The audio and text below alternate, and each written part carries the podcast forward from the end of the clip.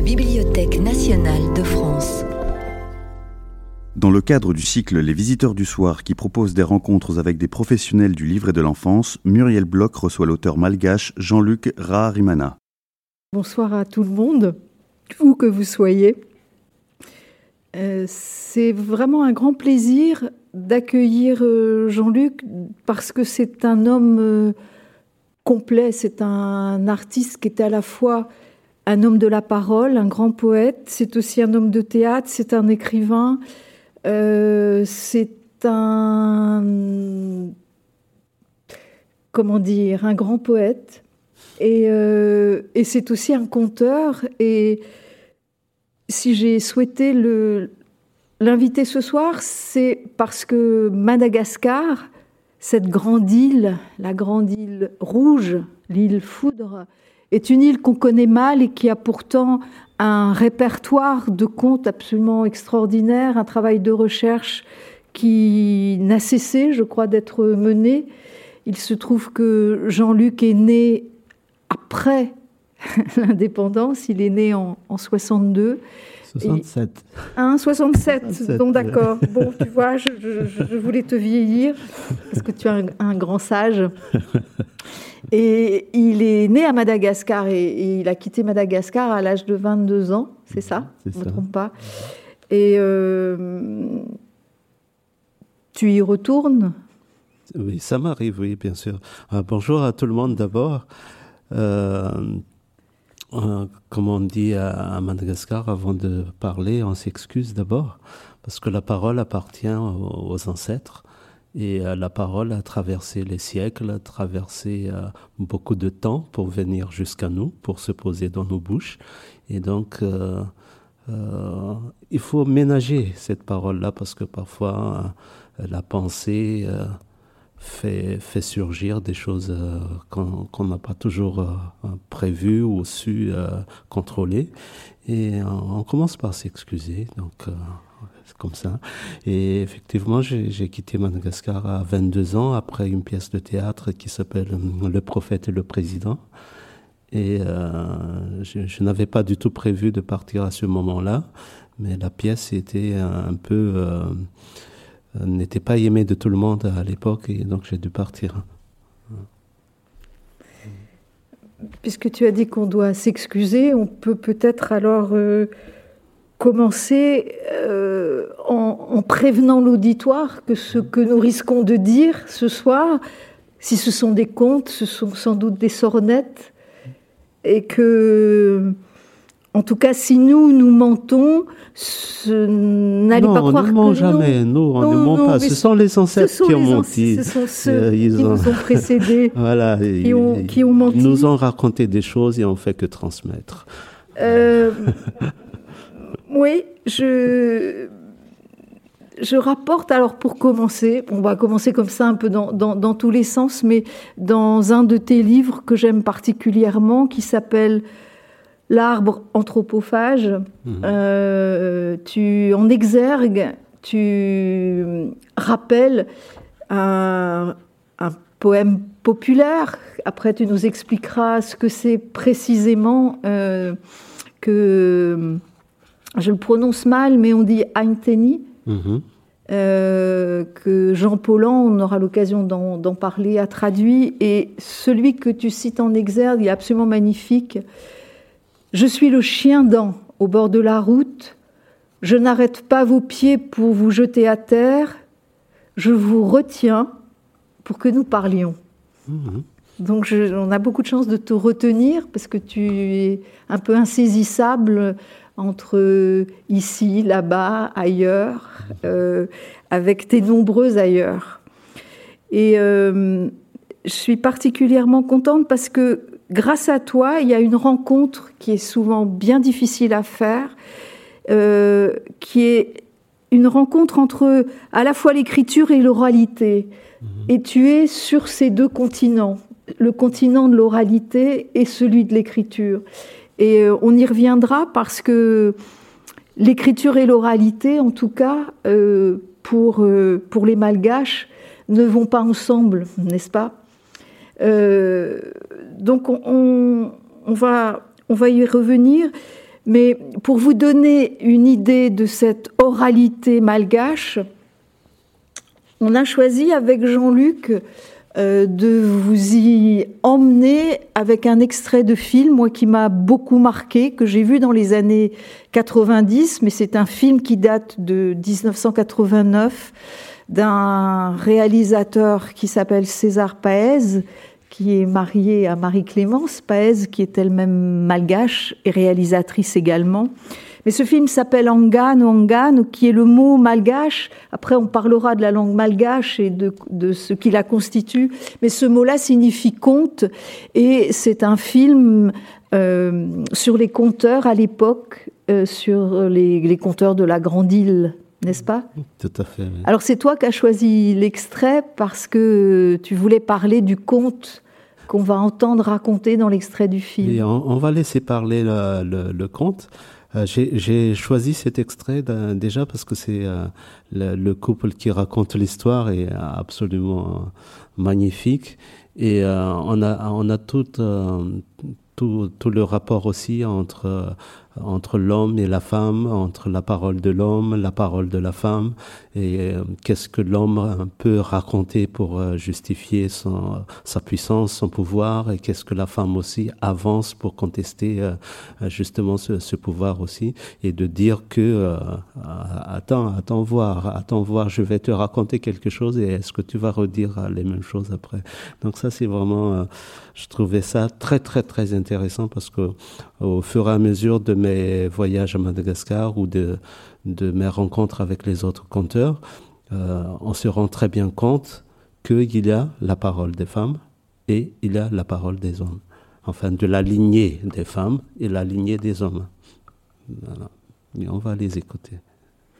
Et on, a, on évoquera après avec toi ce, ces contes puisque tu as fait un DEA sur les contes malgaches. Oui. je dis plus aucune année, je ne donne plus de date, peu importe. En tout cas, voilà l'extrait de ce film magnifique. misy hony ologno nananjanaka araiky zanaky zare iza zay takagny izy kofa bebe de va fô mandraigny jusqu'antoandro mandry arivariva mandry. Mandriky izy lehibe zagna i raha ataony. Mandry fô anataotsy agny honinma raha anjary olo manato sy raha magnano akory. Andro fa magnano tevy alampôsy fô. Magnano nandro ela ny ela de tonga togno izy a dimy amby roapo- roapolo togno take amalgasy moa amy sivy amby folo togno de mefa malaka viavy. Halaka viavy izy il se marie de nyvolagna izy tamin'ny mamany aiza tokony mama nahita viava reo ka le angalana re viavy zaho eh? e atsy anao akory tena hamilogny viavy za anao olo tsy miasa. Mandry fo mieritry fogna idira an-dany mahitsy o be vava. Akory tena hamilogny viavy viavy zay eh, alefa vo zay tsety napetra ny raha. Aizy ko zany tsika ndesa viavy izy de nandeha zay re misy zanak'olo fantatry raha reo viavy fa hitiko tao. De tagnana pakateny e zay to tonga aminare to araka viavy zany kanay to eh. e kanefa hobabany fa hitinare zalahy olo fankafantatra olo fankariny akeo zalahy e, mandry fô zay to tsy avelany. Tavandra zagnahary hamelogno amina tagnarany zy zay ny agnarany ke zay to mangataka zaza aminare to e fa hitanare izy io e raha mandry foagna izy. Io e ma nagname olo aby re satria fiafimpiavanagna amin'olo ambany volo fankahazo de nameny zareo zazy viavy e natao fanambadiagna vitany mariage malgasy zany araky fomba gasy natao izy koa vita dia nentigny tagny zazy viavy iny nentigny tamin'ny tanàna anjare taka homby takagny be mbola mandry koa zalahy. Kiakandro raiky mandry kiakandro raiky mandry. Telo taon zare nitondra tragno ta. Mariage qui a duré trois ans. Mbola mandry koa zalahy tsety miasa. Tateky vinitry viavy lalahy tsy manjary to izy ivinoko izy teo izy mandeha viavy io mandeha malaka mandeha maladraha mandeha manihitry mandeha ma mialo pôzy mandeha malakagny mandeha miasa vary mamboly somoanga raha jiaby ataon'olo iny de viavy dy olo magnano azy. Ndraiky andro izy vignitry ny hentiny e, ah, ino toa helitry andeha tandrano. Helitry zany corbeille hentiny. Nalaka fôza tagny tandrano tagny izy ko kefa ny finoany vato voaka ambatokotrotry regny misy deux cent gramme trois cent gramme i helitry. mitatrovina gnany mitatrovina de zalaha i zeny mandry be roa da mandry fa diry vavanazy bon. Ke maty anany any ho viavy. Veloky anany any. Viavy viaviny ditrevitakaagny zalaha mbare i boka tanà mandry fognanahy na trepina vato aby vato tamagnaty hidry tao misy ampa trente kilo izy ho latsiko tam'za raha e nanjary vola nanjary vola paraky tambony tany te vola vola gasy eh. e nahaetra eh, agnandila ah, jusqu'au manse nanjary vola i vato. He nahy vola igny izy nahy vola igny izy takagny he nahy izy ovy e niady zareo popa popa ka niady dagatanamy e nahy vola io oh, a nahy vola io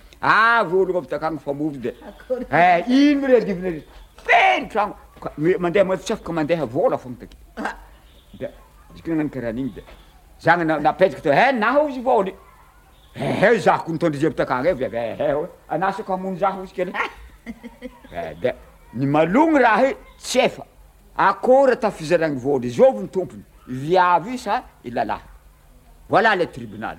Il s'agit de savoir à qui doit appartenir cet argent est-ce à la femme ou bien à l'homme? Ake molako petite haly take tindriko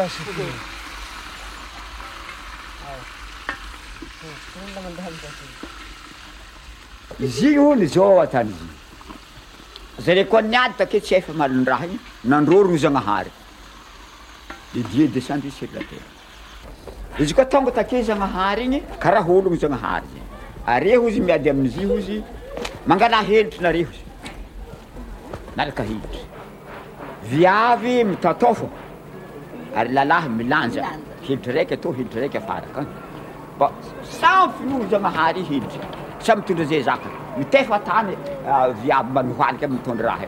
Taterynany tagny finalement lalahy igny deux corbeille isaky mitondra viavy igny araiky fogna de zay naviany fizaragna gasy mitelo. Taloha natonga kitay telo andalagna amerika. Zany l'origine izy io. Izy koa amina tantara mity raha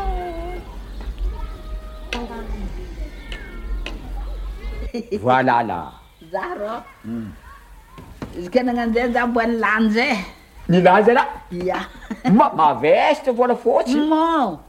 Tsy mitovy amy hely bary zao ehe zao mponatanjagnahary zay fomba nare mitondra entagna ozy zay nataonare azy mamorogno raha hafa. Zagnahary na malo takeo anare viavy ozy mitatao. Ataovo atao de azy voagna lalaha milanjaky mitondra zariky zakany. Tsy sahny voagna zay noho navian'izy takeo. Zay no malo izy. Bon ka sady ry combien de minutes. Alors peut-être tu peux, tu peux commenter et tu peux rapporter parce que euh, on a quand même quelques personnes dans la salle et qui n'ont rien vu, qui ont juste entendu la langue. On, on en parlera puisque à la fois tu, tu, écris et tu racontes aussi bien en français qu'en malgache. Mmh. Euh, mais il y avait un homme, un, un, homme qui dormait tout le temps. C'est pas très nouveau, n'est-ce mmh. pas? Un, un, homme, ça dort, ça dort, ça dort. Et, et euh, à un moment donné, sa femme en a marre. Il dit euh, Je raconte à ma manière maintenant, c'est pas comme avec. sa, sa, femme dit Mais qu'est-ce que tu fais là tout le temps? Il faut va, va chercher de l'eau au, au, fleuve. Au moins, tu, tu, vas servir à quelque chose au lieu d'attendre toujours à manger. Tu dors, tu dors, tu dors. Qu'est-ce que tu fais? Tu dors. Alors il se lève, il va là, il prend le, le la jarre pour aller chercher l'eau. Et au moment où il va prendre de l'eau, c'est rempli de cailloux alors qu'il a puisé de l'eau. Et il comprend pas, il, il, il, se met en colère, il jette les cailloux. Et là, tout d'un coup, c'est de l'or qui est sorti de là. Beaucoup d'or. Et il ramasse, et la femme voit ça, et on dit ah, c'est de l'or. Et, et, lui, il dit, non, non, c'est à moi, c'est à moi. Et ils se battent, ils se bagarrent, et tout le village arrive. Mais qu'est-ce qui se passe? C'est de l'or. C'est moi qui, qui ai trouvé? Non, c'est moi. Et la femme dit, mais si je t'ai pas envoyé au fleuve, tu serais resté à dormir et tu, n'auras pas essayé d'aller puiser de l'eau, mm. euh, même si, si c'est de la pierre que tu as euh, ramassée, eh ben, c'est parce que je t'ai envoyé là-bas que, euh, que cet événement s'est passé. Et lui, il dit, mais quand même, c'est moi qui suis allé là-bas. Mm. Euh, j'ai pris l'eau et puis je l'ai jetée avec ma force et c'est cette force-là qui a transformé la pierre en, or. Donc tout ça, c'est à moi. Il continue à se battre et, et les villageois n'arrivent pas à départager l'homme et la femme. Et finalement, ça fait un tel bruit, un tel boucan que Zanahar, là-haut, Zanahar, c'est celui qui a créé les pieds et les mains. Hein. Zanahar, il entend en disant Mais quel est ce boucan Qu'est-ce qui se passe Pourquoi les gens dérangent Parce que Zanahar aussi était en train de dormir, vous savez. et, donc Zanahar, il, descend, habillé comme toi et moi. Et il arrive. comme toi, comme moi, oui. Ah, ça, c'est moins sûr. C'est moins sûr parce que euh, euh, quand il est descendu, euh, les, les, gens qui ne sont pas à Madagascar ont cru voir un homme, alors que parfois c'est une femme. Parce que déjà en langue malgache, le genre n'existe pas. Dans la langue malgache, il n'y a pas de féminin, il n'y a pas de masculin. Donc comment savoir que Zanahari, c'est un homme ou une femme? On ne sait pas, mais il est arrivé en tout cas. Il, est arrivé là. Il dit Qu'est-ce qui se passe? Pourquoi vous m'empêchez de dormir comme ça? On lui explique de long en large. Il faut qu'il prenne la décision, Zanahari. Et il dit Oui, effectivement, si la femme n'a pas, n'a pas envoyé l'homme, l'homme serait resté là à dormir. Mais quand même, l'homme, il s'est levé. Euh, il est allé jusqu'au fleuve, il a jeté les cailloux, et ça s'est transformé en or. Donc on va couper en, on va couper les deux tiers, c'est pour l'homme et tiers pour la femme. Et c'est comme ça que lorsque les gens se marient, la femme touche un tiers et euh, l'homme deux tiers. Et justement, la femme dans le, dans la femme du compteur qui était là, il a dit, ben, hmm, on s'est fait avoir. Et, alors, cette, cette, euh, la femme du compteur est précisément en couverture d'un collectage qui, euh, qui, a été fait. Alors, justement, moi, je crois que c'est important qu'on présente un petit peu Madagascar dans sa complexité, avec ses différentes cultures, parce que ça, c'est des contes qui viennent du nord de, de, de l'île. Et euh, je pense que c'est important quand même de. L'île est immense, puisque Madagascar, c'est plus grand que la France. Et il y a donc des cultures très diverses. Mhm. Euh, peut-être faire un petit rappel rapidement de cette complexité historique, de, toutes ces richesses qui composent Madagascar culturelles. Et ça, c'est à toi de nous, nous la présenter. Euh, Parce que tu t'es interrogé longuement sur cette complexité. Et... Bien sûr, dans, dans, dans mes livres, dans le livre dont tu parles, euh, L'arbre anthropophage, euh, je commence justement le, livre sur, sur un faux mythe, faux mythe instauré par le colonisateur. Et on, y reviendra là-dessus tout à l'heure. Euh, c'est à la fois, évidemment, il y a une grande diversité de, de la culture, mais aussi un lien très fort. Par exemple, le, le, Dieu, euh, c'est, euh, on n'a pas mille dieux, il n'y a que mm. un seul. Donc, c'est, c'est ce fameux Zanahari. Et après, lorsqu'on rentre un peu plus dans le, dans, dans, le fond du sujet, ou plutôt lorsqu'on rentre un peu plus dans l'oubli, parce que la, colonisation est passée par là et a complètement, euh, euh, euh, comment dire, a complètement présenté ce fond culturel comme, de, comme des superstitions, comme des fables, comme des choses qui n'ont pas beaucoup d'importance. Et donc, beaucoup de gens, après, ont complètement relégué leur propre culture pour aller vers la culture dite civilisé. Et ce qui fait qu'on n'a pas assez écouté en fait nos, Bah, nos Quand même, avant la colonisation, on, on peut dire que les influences ont été très diverses à Madagascar, que ce soit des, des influences africaines, vu sa, sa proximité avec euh, la côte africaine, vu sa situation géographique. Il y a eu le passage des Arabes, il y a une, il y a une, il y a l'Europe qui vient bien sûr, mais avant il y a l'Asie, il y a l'Afrique, et tout ça ex- coexiste à Madagascar avant la colonisation. Et Euh, Je ne dis pas le, contraire, mais ce que, ce que je dis, c'est la valeur qu'on met dans nos propres euh, cultures. C'est euh, comment on peut, se nier soi-même. Euh, c'est le déni de soi, en fait, euh, dont, je parle. Et, euh, le fait aussi de mettre euh, la, culture de l'autre comme si c'est euh, euh, sur un piédestal, comme si la culture occidentale serait mieux que la, culture malgache. Ça ne veut pas dire que ça n'existe pas. Et évidemment, après, il y a tout un, tout un, tout un mouvement culturel à partir de 1972, là où les choses ont commencé à revenir. Et, et les, gens commençaient aussi à, à- à réexa- réexaminer leur propre culture, à s'habiller à la malgache, à, revenir à la langue malgache, et- et- etc. Mais il y a, toujours euh, euh, la langue d'enseignement, par exemple, c'est toujours le français. Euh, le malgache aussi, bien sûr, mais ça s'arrête à l'université, le malgache. Euh, moi, j'ai fait euh, euh, euh, des, des études euh, universitaires euh, sur la, civilisation malgache, et c'était en français.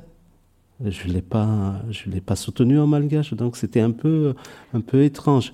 Et surtout aussi, je veux revenir là-dessus, c'est vrai, euh, on parle d'influence Afrique, Asie, euh, euh, arabe. Euh, je pense que c'est, ce n'est pas comme ça qu'il faut voir les choses. Ce n'est pas comme ça qu'il faut voir les choses parce que euh, ces influences-là, nos malgaches, euh, on s'en rend pas compte parce qu'on a déjà mixé tout ça ensemble. On a, on, on a, on a créé une autre culture que ces influences-là. Il faut sortir de Madagascar pour se rendre compte que, ah oui, dans notre propre langue, il y a du swahili, il y a du bantou, il y a euh, du javanais, il y a du malais, et ainsi de suite. Mais euh, lorsqu'on est sur l'île, on a complètement intégré tout ça en nous que c'est plutôt le point de vue de- de l'ailleurs qui dit Ah, tiens, mais vous avez euh, telle influence arabe, telle influence. Mais il faut nous, nous reprendre, en fait, de, se dire Ah bon, c'est arabe? Non, non, c'est pas arabe, c'est malgache. Lorsqu'on va parler, par exemple, de la circoncision, euh, les, malgaches vont dire ça, ça c'est très malgache, c'est traditionnellement malgache, mais non, c'est arabe. Euh, si, si on va dire euh, telle ou telle chose, ah non, ça vient d'ici, de là. Et donc la question de- des influences, c'est pour le débat, la vie de tous les jours. C'est pas comme ça, la vie de tous les jours. Les gens ont déjà une culture commune, mais c'est la manifestation de cette culture qui, est, qui, qui diffère. Tu veux dire que qu'on habite au nord de l'île ou qu'on habite sur les hauts plateaux ou qu'on habite euh, la côte ouest ou la côte est de Madagascar, on se reconnaît avant tout comme malgache. Tout à fait. Tout à fait. Et cette grande richesse des contes qu'on trouve à Madagascar, est-ce que ça n'est pas quand même le fruit de tous ces métissages qui Oui, fait oui, une... je ne dis pas le contraire. hein. Hein, d'accord. je ne dis pas du tout le contraire. Euh, et, et effectivement, il y, a, il y a toutes ces influences-là. Et, et justement, c'est ça le, le- le miracle de cette culture. Euh, je pense que c'est vraiment une utopie, une, une utopie qui était en marche. Quand je dis utopie, ce n'est pas péjoratif. Non, non, mais C'est, euh, vraiment les gens, le- nos ancêtres, lorsqu'ils sont venus à Madagascar, en fait, lorsqu'on regarde les contes, euh, à part la Mecque, aucun autre lieu n'est nommé dans les contes. Aucun autre lieu. Et, et, et- et ça veut dire que ils ont sciemment tu ou oublié les autres continents pour créer euh, une autre civilisation, une autre culture. Et d'où la création de ce Zanahar qui habite le haut, et il a la terre en bas, mais cette terre, en fait, c'est Madagascar. C'est pas les autres terres. Donc il y a le, le si euh, là euh, je ne peux pas m'empêcher maintenant de raconter un conte. Donc il a, au, début il y avait le vide, il y avait il y avait rien, il y avait il y avait que, que, que des choses complètement immobiles et puis il y a eu un mouvement, un mouvement qui a duré euh, le temps que ça dure. Hmm. Et, et de ce mouvement il y a eu une conscience et cette conscience s'est sentie seule, il a la solitude. Et il, s'est dit, mais il regarde, et d'un mouvement, il a créé des étoiles, il a créé autre chose, et puis il a créé la Terre, mais apparemment la Terre, c'était un résidu d'étoiles. Et il a laissé la Terre là. Et puis la Terre s'est mise à vivre et à créer des, des choses, des sculptures. Mais ces sculptures-là n'arrivaient pas à vivre, n'arrivaient pas à bouger, n'avaient pas de mouvement. Et la Terre a créé autre chose encore, plein, plein, plein de sculptures. Et c'est pour ça qu'on a tous ces êtres humains. Il n'y a pas un seul pareil. pareil. Et c'est pour ça que nous avons tous ces, toutes ces formes des animaux. Mais euh, euh, la Terre n'arrivait pas à, créer. Et la Terre serait une femme. Et l'autre mouvement de, de là-haut serait euh, un homme. Et, celui d'en haut, il a vu ce qui se passait sur Terre, il a vu les statues, il, il voulait les avoir, alors il est descendu. Il s'est collé à la terre pour aller chercher les statues. Mais la terre ne voulait pas, alors la terre a créé les montagnes, creuser des grottes, a mis les statues dans les grottes. C'est pour ça que dans certains lieux à Madagascar, euh, les sépultures, ça se passe dans les grottes. C'est pas comme euh, dans d'autres régions où on va pas, on va plutôt envoyer les, les corps dans, dans, les pirogues et puis on, les envoie loin dans, dans la mer. Mais ça, c'est avant la colonisation. Hein. Et, et, et donc, la terre se défend, cache les sculptures, euh, le ciel il, euh, se met en colère, envoie la pluie, envoie les tonnerres, mais la pluie, au lieu de, de détruire, elle ravive. Ah, elle, fait vivre la terre. Le feu, au lieu de détruire, elle fait vivre la terre. Et donc tout ce que le ciel envoie comme agression, ça fait euh, de plus en plus vivre le, la, terre, mais les statues restent toujours immobiles. Et à ce moment-là, il y a la lune. Je ne vous ai pas raconté comment la lune est née, mais ça c'est une autre histoire. On verra ça plus, plus tard peut-être. Et euh, euh, les, étoiles, la lune, ils ont commencé à dire aux terres et au ciel, mais arrêtez de vous battre.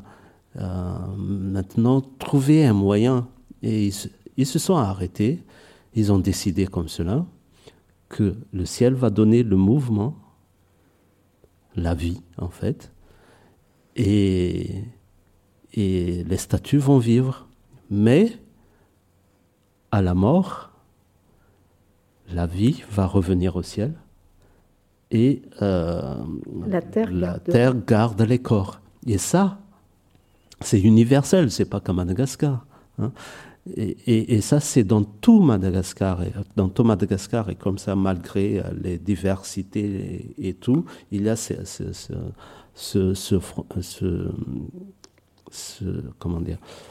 fond commun de se dire qu'il y a le Zanahar d'en haut, et puis il y a le Zanahar d'en bas, et de leurs disputes et de leurs amours, de leurs passions, sont nés les êtres humains, mais aussi tous les vivants, les plantes, qu'est-ce qu'on appelle les vivants, les plantes, les animaux, l'être humain et même les roches. Mais ça, c'est encore une autre histoire. Hmm. Au début du film de Angan, il y a, y a un, mythe qui raconte ce combat de, mhm. du ciel et de la terre mhm. et qui explique cette espèce de coup de foudre à la fois entre le, ciel et la terre, Mhm. mais qui explique aussi comment le feu est resté conservé dans la terre Mhm. et qu'il peut se réveiller à tout instant. Et cette dimension, cet élément du feu, c'est quelque chose de très important, et pour toi, et pour Madagascar, non? Quelque part, je ne sais plus où, tu dis que tu es feu. Ta chevelure est flamme. Et cette dimension du feu et cette intensité-là, j'ai l'impression qu'on la sent à Madagascar pour y, pour y être allé. Et hum, si je parle de ces diversités géographiques, c'est que j'ai le souvenir d'avoir été Tananarive avec des étudiants qui faisaient des recherches sur les contes et que chacun revendiquait de venir d'une partie de l'île et de venir avec un, un répertoire spécifique. Mhm, mhm. Et euh, il y avait quand même une revendication d'être ou des hauts plateaux, ou du nord, ou Bien du sûr, sud. ça- tu vois ça ne ça n'empêche pas d'être euh, de, quel- de quelque part. Euh, surtout, le, il y a le, ce qu'on appelle à Madagascar le Tanjazan. Tanjazan, ça, veut dire la, terre des ancêtres, mais euh, terre des ancêtres, ça veut dire aussi la terre où on va, euh, où on va être enterré. Et, euh, et ce n'est pas simplement une question de, de, dire ça c'est ma terre à moi. Parce que la terre des ancêtres, l'ancêtre, il est. Ce qu'on appelle ancêtre, en fait, c'est l'ascendant dont on se rappelle encore. Il y a un moment donné, on se rappelle plus, euh, on s'arrête dans la généalogie. Mais il y a aussi des moments où on s'arrête dans l'oubli. C'est-à-dire, euh, ce, ce que j'appelle oubli, c'est de dire, c'est pas qu'on a oublié parce qu'on n'a pas la capacité de le faire, mais il y a un moment donné, disons que tel ancêtre est parti de tel endroit, mais il ne voulait plus revenir à cette terre-là. Il a créé une autre terre ici, à cet endroit-là. Et donc, c'est très fluctuant, la, terre des ancêtres. Euh, Je peux peut-être, à un moment donné, dire, je ne veux pas aller dans la, la terre des ancêtres de mon père, je veux créer ma propre terre des ancêtres. Les enfants, enterrez-moi ici, ce sera dorénavant la terre de nos ancêtres. Et je serai le premier ancêtre à ce moment-là. Et est-ce que les vivants vont accepter ma parole? Normalement, oui. Mais euh, on peut, on peut se récréer. Et donc, et effectivement, lorsqu'on revendique euh, euh, cette, ce Tanjazan, c'est c'est une lignée en fait qu'on revendique. Ce n'est pas, ce n'est pas la diversité d'origine, c'est la généalogie qu'on met en avant. Ce n'est pas une question de, De territoire. de, de ter- de territoire, ce n'est pas une question de euh, même de d'ethnie ou ça, peut être on est dans une ethnie, on est dans un dans un clan, mais le, le plus important en fait c'est cette généalogie là. Et évidemment, ce sont pl- pl- plusieurs généalogies, plusieurs familles qui vont former les ethnies, qui vont former les clans, et- et etc., etc. Euh, Et après, il, faut faire attention aussi parce qu'il a aussi les, discours politiques, il a les, revendications identitaires, mais au fond, la, question, c'est d'abord une question de généalogie, c'est une question de construction d'un récit familial. C'est bien qu'on ait abordé cette question des ancêtres, parce qu'elle est très centrale. Il me semble qu'il y a une autre notion qui est très centrale et qui apparaît dans les contes, c'est cette notion d'interdit avec ce mot fadi. Mhm, Est-ce qu'on peut en parler mhm. de ça? On peut, oui. Il y a un texte dans, je crois que c'est dans l'arbre anthropophage, dans ce livre-là. Je vais peut-être le prendre et puis euh, le Si lire. tu veux, je te le prête. mais mais en, en tout cas, c'est lié dans un, un des contes, moi, que je, que je connais, euh, qui est celui de l'oiseau, tu sais, Dansali, l'oiseau que le chasseur tue alors que on lui a dit qu'il ne pouvait pas tuer cet oiseau-là, qu'il était fade, qu'il était sacré et qu'il ne pouvait pas euh, le tuer. Et quand l'oiseau est, est, tué, il continue de parler.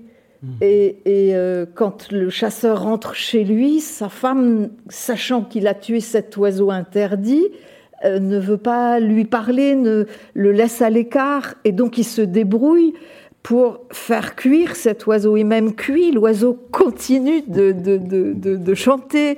Et, et, même une fois avalé, l'oiseau continue de chanter dans le ventre de l'homme. Et c'est bien le signe que ce qu'il a fait était fade, était interdit. Et, et l'homme périra de n'avoir pas respecté cet oiseau et de l'avoir en qualité de chasseur tué. Mhm. Euh, euh, je pense que les, les fades sont vraiment. Euh, on peut les, les, prendre bien sûr sur, sur, sur l'aspect de tabou, interdit, mais fades, c'est aussi des coutumes. ce sont aussi des. Ça, ça va, ça, ça va pas tout seul. Mhm. on n'est pas simplement fade d'une chose, chose mais d'une série de, euh, de choses. Et, effectivement, il a, parfois, il y a des choses où on se dit, mais pourquoi il y a des gens à Madagascar où ils, sont fades des oignons? Euh, pourquoi? Euh, et, et, très très souvent, en fait, l'histoire du fade, c'est lié justement à un interdit qu'un ancêtre a commis. Et c'est cet interdit-là qui est à l'origine de la constitution de la famille. Parce que ce, cet ancêtre va dire, voilà, j'ai commis le fad, à partir de dorénavant, eh bien, tous mes descendants n'ont plus le droit de manger de l'oignon, de tuer cet oiseau-là. Et, et on se rend compte, en fait, que dans leur milieu, eh bien, euh, ils laissent la place à l'oiseau. Ils laissent la place à d'autres possibilités de vie. Et, c'est comme ça, en fait, que, je, que j'interprète les fades, c'est de se dire que l'être humain n'est pas le seul, euh, le seul vivant sur la Terre, mais que les, les, les plantes ont des droits, les, les animaux ont des droits, les rapports entre les gens, c'est précieux, donc on n'a pas à faire n'importe quoi. Il faut, on pose des, on pose des, oui, des fades, des fades. Et, et, lorsque, lorsque parfois, c'est pour ça aussi que j'ai dit tout à l'heure, on commence toujours par, par euh, s'excuser. Mais le terme exact, en fait, c'est azafadi. Azafadi, az, ça veut dire ne soyez pas fadi. Vous voyez, il a le terme fadi. Et parce que euh, peut-être on ne se connaît pas toujours très bien entre les, entre les gens. Et parfois, on fait des choses, on n'y pense pas, mais ça heurte euh, notre prochain, mais on ne l'a pas fait exprès. Donc c'est pour ça que lorsqu'on voyage, on va dans un autre pays, on ne connaît pas les coutumes de, de, ce pays, on ne connaît pas non plus les coutumes des plantes, on ne connaît pas les coutumes des animaux, on ne connaît pas les coutumes de la route. Et donc, on s'excuse d'abord en disant on va passer, et, mais pas, ce n'est pas pour écraser, mais c'est juste pour passer. Et les esprits sont là aussi, et les esprits, eh bien, voilà, il ne faut pas non plus trop les déranger, on s'excuse. Et, du coup, oui, oui l'importance du FAD, c'est euh, c'est une régulation comme cela des droits de tous les vivants. Et je vous lis un, petit peu le texte là. Et c'est comme ça, en fait, que j'ai ouvert ce livre, euh, L'arbre anthropophage. Voici, terre de collines bleues, l'horizon embrumé, brouillard de matin, fil de feu qui se donne fumée. Voici, terre d'éternel monticule, tout au loin là-bas, tout au loin, d'autres contrées encore d'autres contrées. Cette terre qui m'habite, elle, elle. Des êtres l'habitaient. Ils venaient du passé. Leurs chevelures disent le présent, traînent comme fougères rampantes. Leurs pas s'impriment sur les rochers. Maîtres de la terre sont-ils, créatures des eaux dormantes? Vazimba les appelait-on. Vazimba. Vazimba que nous avons refoulé. Vazimba qui nous hante. Vazimba qui nous rappelle que nous ne sommes que de passage sur cette terre qui leur appartient, que nous ne sommes finalement que des étrangers, nous qui avions fendu les océans, échoués ici, terre sacralisée, presque interdite, azafadi, traverser un fleuve la nuit, fadi, cracher vers l'est, fadi, pointer le doigt vers un tombeau, fadi, enjamber un corps endormi, fadi, marcher sur l'ombre du passant, fadi, dans ce pays mien, tout est fadi. Et,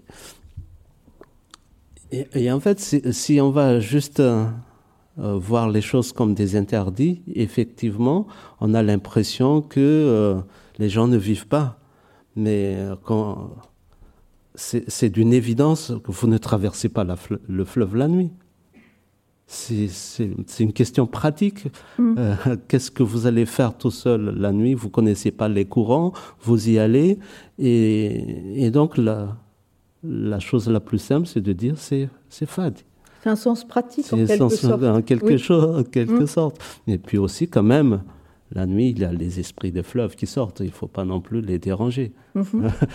les êtres humains, ils dorment la nuit. Et cracher vers l'est. Cracher vers l'est, c'est. Euh, parce que c'est de l'est que le soleil se lève. Tout simplement. Donc c'est un respect comme cela de, de se dire d'où vient l'origine du soleil, d'où vient l'origine du jour. Et. Euh, et, dans la disposition de l'espace, euh, dans, et là je suis absolument sûr de moi, dans, tout Madagascar, dans l'architecture ancienne malgache, les, maisons sont orientées toutes vers l'est pour attendre le soleil, pour que le soleil arrive. Et en fait, les choses qu'on va ranger du côté de l'est, c'est des choses précieuses, des, choses originelles. Donc, euh, euh, euh, cracher vers l'Est, c'est vraiment un acte de, de, se dire, voilà, je, je n'ai plus aucun respect, donc je crache vers l'Est. Donc, voilà, l'interdit. Et c'est comme ça, en fait, qu'on va dire aux enfants. Les enfants, de, temps en temps, ils crachent un peu n'importe où lorsqu'ils jouent. Et, à ce moment-là, non, ne crache pas vers l'Est. L'enfant va dire, mais pourquoi je ne peux pas cracher vers l'Est? Et là, on lui explique. Et la, la transmission se fait de cette manière-là. Euh, pointer, pointer le doigt vers un tombeau, fade. Pourquoi donc Ça. Il faut laisser les morts tranquilles. Il faut laisser les morts tranquilles. Enjamber un corps endormi, fade. Ne pas déranger. Ne pas déranger. Et, et là, il a aussi, c'est lié aussi, en fait, à cette histoire que j'ai racontée tout à l'heure, lorsque les, la, il y a le Zanar d'en haut qui a donné la vie, et Zanar d'en bas qui a donné le corps, mais il y a des, des moments où le, la, la statue a envie d'immobilité et de revenir un petit peu et s'endort. Et lorsqu'on s'endort, en fait, il y a aussi ce fil de la vie qui voyage et qui crée les rêves. Et donc, lorsqu'on va enjamber quelqu'un qui est endormi, on risque en fait de, de casser le fil. De casser le fil. Et donc euh, de, de, perturber cet, homme, euh, cet homme ou cette femme qui est endormi. Donc voilà, il, il ne faut pas faire ainsi. Et marcher sur l'ombre du passant, fad. En fait, il y a un terme, l'ombre, alk en malgache. Alk, c'est aussi notre double. Euh, je ne parle pas simplement de l'ombre qui nous suit à cause du soleil, mais il y a, euh, il y a le, le, double de nous avant de, avant de devenir des, des êtres humains. On est, il y a, il y a des doubles. On a un double ailleurs. On a un double ailleurs. Et la vie ne s'interrompt jamais. Et lorsque la, la, la, vie arrive, lorsque l'enfant arrive, il y a ce talc qui va venir. Et, et ce qui fait que lorsqu'on est malade, par exemple, on dit qu'on a un peu perdu notre ombre, notre ombre ou lorsqu'on devient fou, eh bien, c'est cette ombre-là qui se porte pas bien. Et, ce qui fait que euh, euh, dire comme cela, mm, marcher sur l'ombre du passant, c'est quelque part, c'est reconnaître que cet individu a une dimension plus que la personne physique que vous voyez devant vous. Et, donc on a toujours ce, ce, lien comme ça avec, euh, avec, euh, avec euh, la nature, avec, avec les, les, esprits. Et évidemment, dans ce pays mien, tout est fade. Mais, mais tout ça, en fait, ce qui est intéressant, c'est que ça passe par les contes, ça passe par, par les proverbes, ça passe, et cette oralité, elle, elle transmet énormément de culture et énormément de, philosophie. Et c'est ça que j'aime bien en fait euh, préserver et continuer le, travail de transmission. Et, après, l'écriture, c'est aussi une chance de, se dire, là, euh, euh, cette oralité passe aussi par d'autres biais et dans une autre langue. Alors, toi, enfant, tu as entendu des contes? Oui. oui, oui, oui. Ma grand-mère était conteuse, donc euh, j'avais une conteuse à domicile. Donc, euh, euh, oui, oui, oui, j'ai beaucoup entendu les contes. Il y a, un, un, proverbe que tu as cité et que tu aimes, et moi qui me, qui me questionne. Mm. Ce proverbe, c'est Je déteste le temps qui passe parce qu'il fait passer la beauté.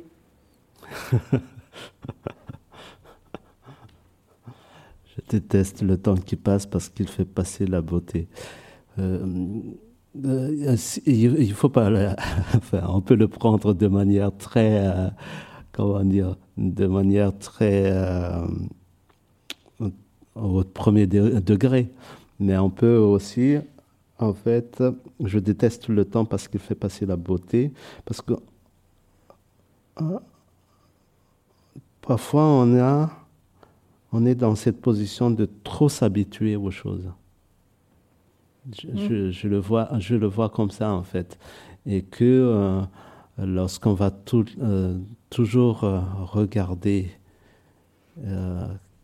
oui, quelque chose, un objet, un être, on oublie la, beauté, la beauté de cette personne-là.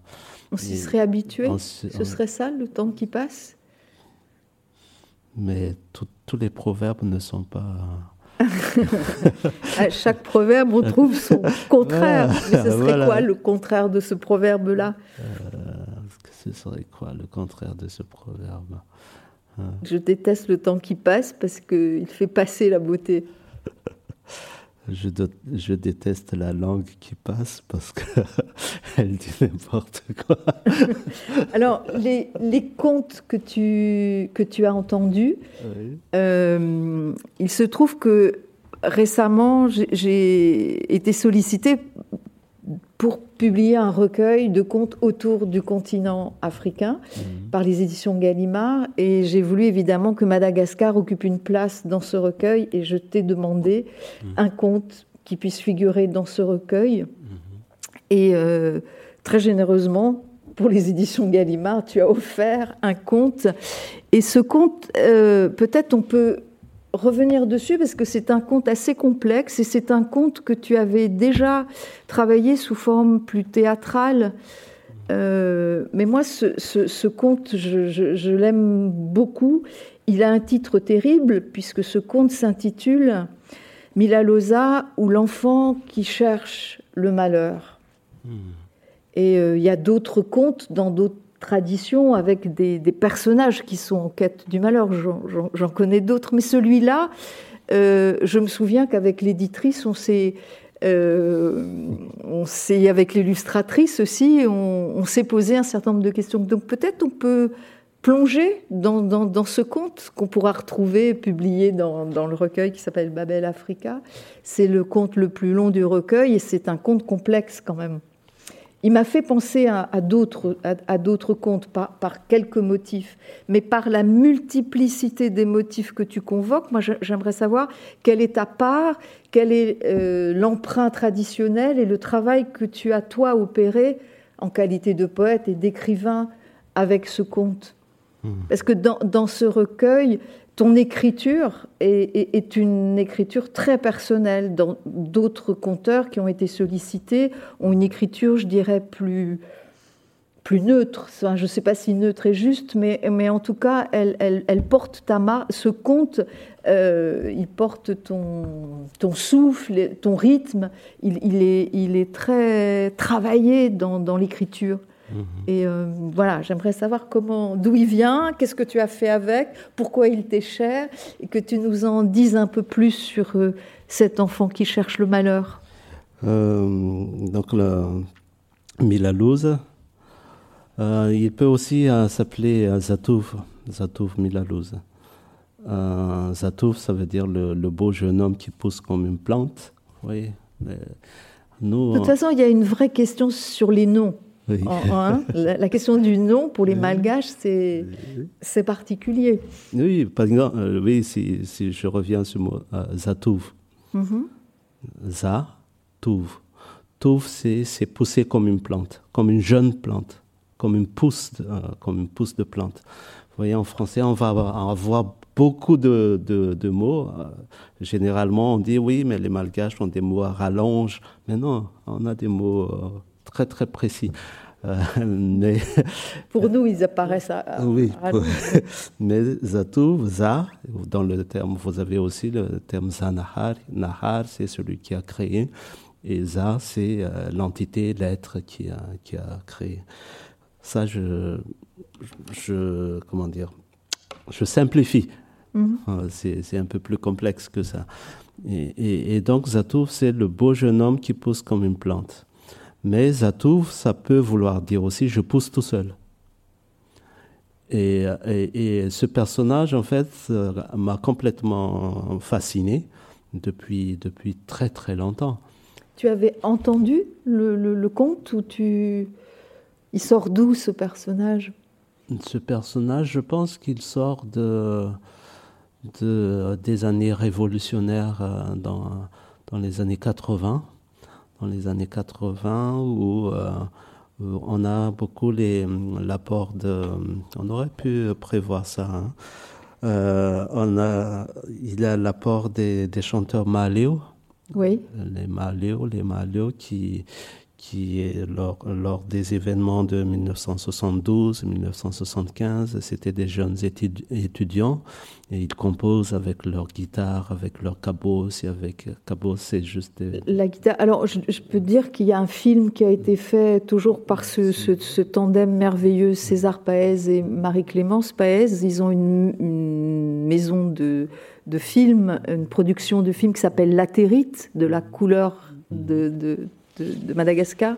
Et il y a un très beau documentaire sur ce groupe de musiciens. Mmh, mmh, mmh. Et les films sont disponibles comme Angan. Angan, on peut, le, on peut aussi l'acheter euh, chez la de Production. Voilà, excuse-moi, c'est pour donner un repère de... Ah.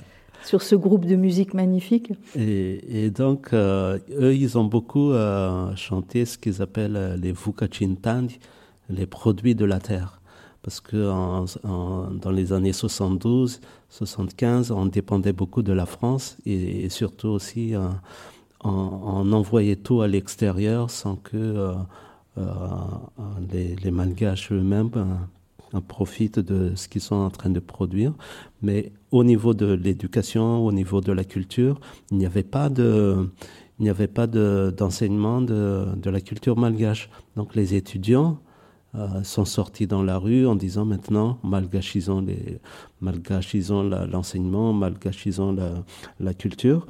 Et, et c'est, je pense, à ce moment-là que j'ai entendu des, des, personnages que j'ai jamais entendus ailleurs.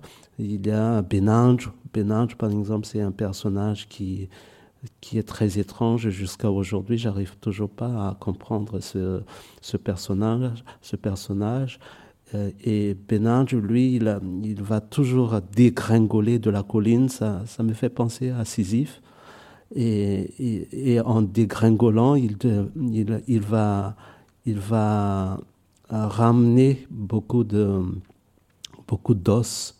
Et c'est pas pas à lui beaucoup de beaucoup de, membres, beaucoup de euh, des, racines, des, des, choses comme ça. Et puis euh, il va disparaître euh, au bout de la pente et on ne sait pas qu'est-ce qu'il devient. Et il faut l'appeler Benanjo, Benanjo, où est-ce que tu es ou qu'est-ce que tu fais, pourquoi tu es, es ainsi.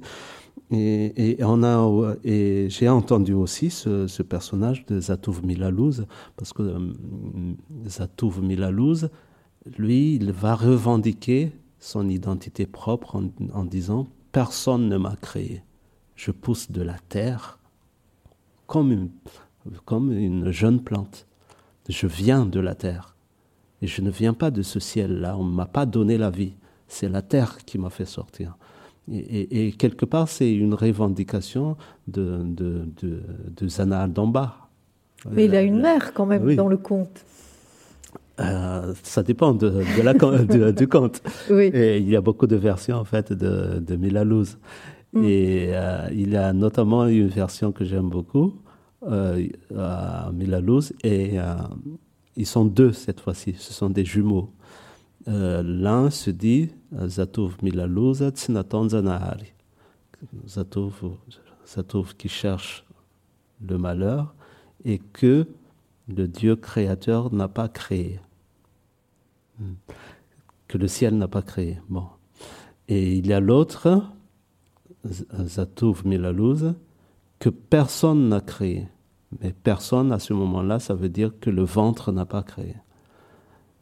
Et les deux, ils, vont crier tout le temps. Moi, je, je, je m'appelle Zatouv Milalouz Tsinaton Je suis Zatouv Milalouz que le ciel n'a pas créé. Et l'autre qui dit Je suis Zatouv Milalouz que, euh, que personne n'a créé, qu'aucun ventre n'a créé. Et il crie tellement que toujours le, dieu d'en haut, les anars d'en haut, il dit mais qu'est-ce que c'est que ce boucan? Que, font encore les hommes? Et il descend encore pour voir mais qu'est-ce qui se passe?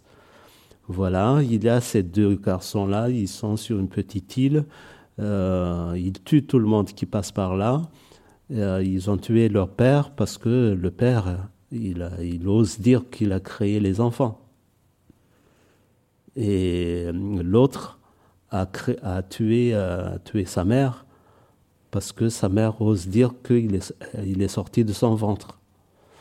Et à ce moment-là, euh, euh, le Zana d'en haut, il regarde les deux et il dit on va épargner celui qui se dit non créé par, euh, le ciel, par la terre, par euh, l'homme. On va, on va épargner Zatouv Tsnaton Zanar, donc celui que le ciel ou que le Dieu n'a pas créé. Mm. Mais on va tuer celle qui, celui qui dit qu'il n'est sorti d'aucun ventre. Comment expliquer ça? Comment expliquer celui qui dit qu'il n'a pas été créé par la femme? Et on épargne celui qui dit n'a pas été créé par euh, le ciel et par l'homme, alors que c'est le Dieu du ciel, le Dieu mâle qui vient là. Donc il préfère ce Dieu-là de se dire, bien, je veux un, opposant à mon propre pouvoir, mais lui, il sait très bien aussi, le Dieu d'en haut, que la femme est une autre créatrice et que même ce, ce Dieu, il y, a, il y a un enjeu entre le Dieu du ciel et la femme. Mm -hmm. Et donc, est, il est plus dangereux celui qui dit euh, je, je, ne sors de, je ne sors pas du ventre de la femme. Et, et donc ça, c'est un, une version, une autre version. Je crois pas que c'est la version Non, que j'ai non, mis. c'est pas celle, du- c'est La- pas la- celle qui a été publiée. Euh, Dans celle qui a été publiée, c'est que Il connaît pas il, son père, il, mais il connaît pas mère. son père, il a une mère, Mais et il- cherche le malheur. Et d'abord, il cherche à avoir un nom. Et euh, l'attribution de son nom, c'est une véritable épreuve. Mhm, Parce qu'il a deux noms. Il a un nom secret, qui est un nom féminin, mhm. et il a son nom de... De- Et ça correspond à quoi cette, euh, cette double... Ça correspond tout simplement à. à- et et c'est là et effectivement où c'est un travail personnel, parce que les, les contes de, de Moula- Milalouz, c'est. euh, j'ai remarqué en fait, parce que j'ai fait un, euh, un travail universitaire là-dessus. Ouais. Et j'ai euh, j'ai beaucoup euh, j'ai récolté tous les enfin ce que j'ai pu récolter des versions de des contes de Zatouv. de- Est-ce que ça les- s'apparente? À ce qu'on appelle les enfants terribles? Ça peut s'apparenter, mais dans euh, la mais tradition des mais contes dans la tradition des contes, les enfants terribles, c'est il y a une histoire d'initiation et généralement les enfants terribles ils sont initiés, ils reviennent dans le droit chemin, ils deviennent des rois, ils deviennent des... Ou pas toujours, Pas toujours. ils donnent naissance aux éléments, où leur, leur, euh, leur hors commun d'enfance fait d'eux des éléments incontrôlables, et ils restent incontrôlables et deviennent des éléments tels que le tonnerre, la foudre. Oui, euh, oui, dans ce cas. non, ils sont, ils sont dangereux, ils sont hors, euh, hors cadre, Uh-huh. ces enfants-là. Et euh, Zatov, il peut être dans, dans ce cadre euh, d'enfants terribles. Et, et- et c'est pour ça que euh, ce- conte des, euh, des, des Mais, mais toi, tu lui as donné une humanité, une douleur qu'on ne trouve pas en général dans Non, les contes d'enfants terribles. Non, non. Euh, ce que j'ai j'ai voulu faire en fait avec, ce, avec euh, la version qui est là, c'est de convoquer la part en nous de féminin et de masculin. Et, euh, et dans, dans cette histoire-là, dans le conte que j'ai présenté pour le livre, c'est euh, il a un pouvoir masculin. Euh, Il a un roi, un roi terrible, et puis euh, il est, il est, en fait, il est, il est allé faire la guerre à un autre roi encore Mhm. plus terrible. Mais pourquoi il est allé faire la guerre? Parce que au moment, de- au moment où sa femme était enceinte de, donc de l'enfant, elle a dit je veux manger un sungumbi. Sungumbi, c'est un zébu qui est euh, très très fort, mais qui n'existe que dans l'autre royaume, dans le, le royaume de. Donc c'est la faute de la femme au départ, parce qu'elle elle exprime un caprice pourquoi, très violent. pourquoi parler de, de faute? Mais, ou d'une en tout faute cas, c'est son désir qui est exprimé là très Oui, violemment, oui, oui. qui envoie son mari lui chercher ce qu'elle désire. Voilà. Dans l'autre royaume, mais au, au risque de, De sa vie. Et justement, il est allé et il en est mort. Mhm. Et la femme n'ose pas dire à l'enfant pourquoi son père est mort. Donc Mm. c'est pour ça qu'elle lui dit c'est le malheur qui t'a tué, qui, a tué à ton père. Et c'est pour ça que l'enfant cherche le malheur. Sa, sa mère lui dit non, c'est le malheur. Et, et comme si le malheur est un personnage. Et donc cet enfant, il va aller chercher le malheur. hein. Et ça, cette thématique, on la retrouve dans d'autres contes où, tu sais, il y, a un- il y a un conte en Guyane, par exemple, Mhm. qui s'appelle L'enfant et le tonnerre, où, Mhm. pareil, le, le père est parti, il a affronté le tonnerre et il en est mort. Mais, mais je, je reviens à ça, parce que euh, euh, ce que j'entends là, et surtout lorsqu'on parle en français comme ça, en en fait, on a, on a le- la, la trace chrétienne de, de la langue française, en disant c'est la faute de la femme. Oui, enfin, je- Euh, je- parce que parce qu'elle est, elle a c'est demandé le quelque désir chose. de la femme, pardon, d'aller. Voilà, ouais. mais, mais euh, c'est euh, l'humanité est composée de l'homme et de la femme. Donc la femme, euh, elle, elle, elle a aussi des désirs. Oui, mais Et- elle connaît et le ici- danger de son désir Mais, quand elle mais envoie l'homme son aussi homme. connaît les, dangers, de, de- le- le- les désirs des hommes aussi. il a aussi des dangers. Pourquoi on accepte que l'homme ait des désirs et, et on ne considère pas que c'est dangereux? C'est parce qu'on a accepté le désir de l'homme. Mais symboliquement, en fait, dans ce conte-là, la femme dit Je veux manger du sungum, c'est-à-dire elle veut exister en tant que femme. Euh, elle, veut, elle veut aussi que ses désirs soient aussi importants que le désir de, de l'homme. Et cet homme-là a respecté sa femme en disant Oui, je vais aller, aller chercher ce que tu veux. C'est pas, c'est pas une question de caprice, c'est une question de, de, de- d'organisation de cette société-là. D'accord. Et cette société-là avait, accès au désir de la femme. Et lui, il est allé chez le Sungumb, mais chez le Sungumb, chez le roi qui a le Sungumb, comment est l'autre roi là-bas? C'est que avant d'arriver chez dans le royaume de cet autre roi, on voit des crânes, on voit des, les crânes sont sur des piquets, euh, les, terres sont sèches, arides, ils ne cultivent pas, il n'y a que des choses, euh, euh, il n'y a que de- des choses, de, des traces de domination. Et donc, ah, c'est une autre société qui est là, alors que la société où était né, euh, comment dire, Zatouv, c'est- c'était une société où il y avait des plantes, il y avait la pluie, il y avait, il avait plein de choses belles. C'est-à-dire que les, deux désirs sont équilibrés. Et, mais, à force, il est allé, ce roi est allé de l'autre côté, il en est mort. Et là, effectivement, euh, c'est là où, où le- le- le- le- cette société-là aussi bascule. Pourquoi cette femme... euh, Elle, en- elle envoie son Voilà. homme au, au voilà, pays des malheurs. au hein. pays des malheurs. C'est oui. ça son désir. C'est ça son Euh, désir. Euh, hmm Mais, mais euh, je ne sais pas si quel exemple je peux regarder du côté de, de l'homme.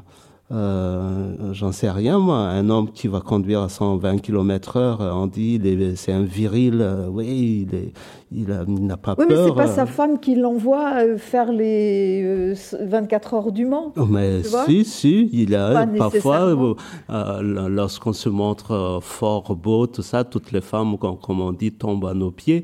Et c'est peut-être. il, y a, il y a des femmes qui, qui, peuvent, qui peuvent se dire fais ceci, prouve-moi ceci, prouve-moi cela. Euh, et l'homme fait, et, et lorsqu'il réussit, eh ben, on, on le glorifie.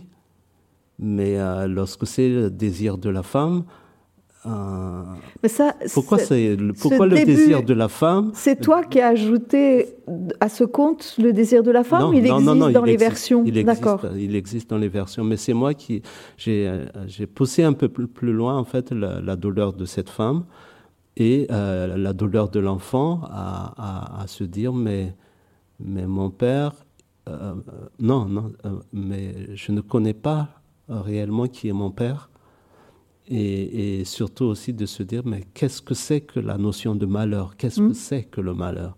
Et donc lui, il va partir. Sa, sa mère va dire va va défier les les, les tonnerres, va défier tel roi. Et il arrive il arrive toujours à vaincre tout, tout ça, mais il dit non, c'est pas le malheur parce que ça m'a pas tué. Quel est, quel est le malheur? Et finalement, sa mère avoue ou dit, je- non, je n'aurais pas dû dire à vous, mais, euh, mais sa mère dit la vérité. Non, je l'ai envoyé là-bas. J'ai envoyé ton, Ton père. père, Hmm. pour que moi je me sente bien. Ou Hmm? que je mange de. Tu- Ouais. Oui. Oui. Oui. Et, et- là, il va aller aussi. Qu'est-ce qu'il fait? Il, il- Ce qui est intéressant dans tous ces contes, c'est que l'enfant, il n'en veut pas à sa mère.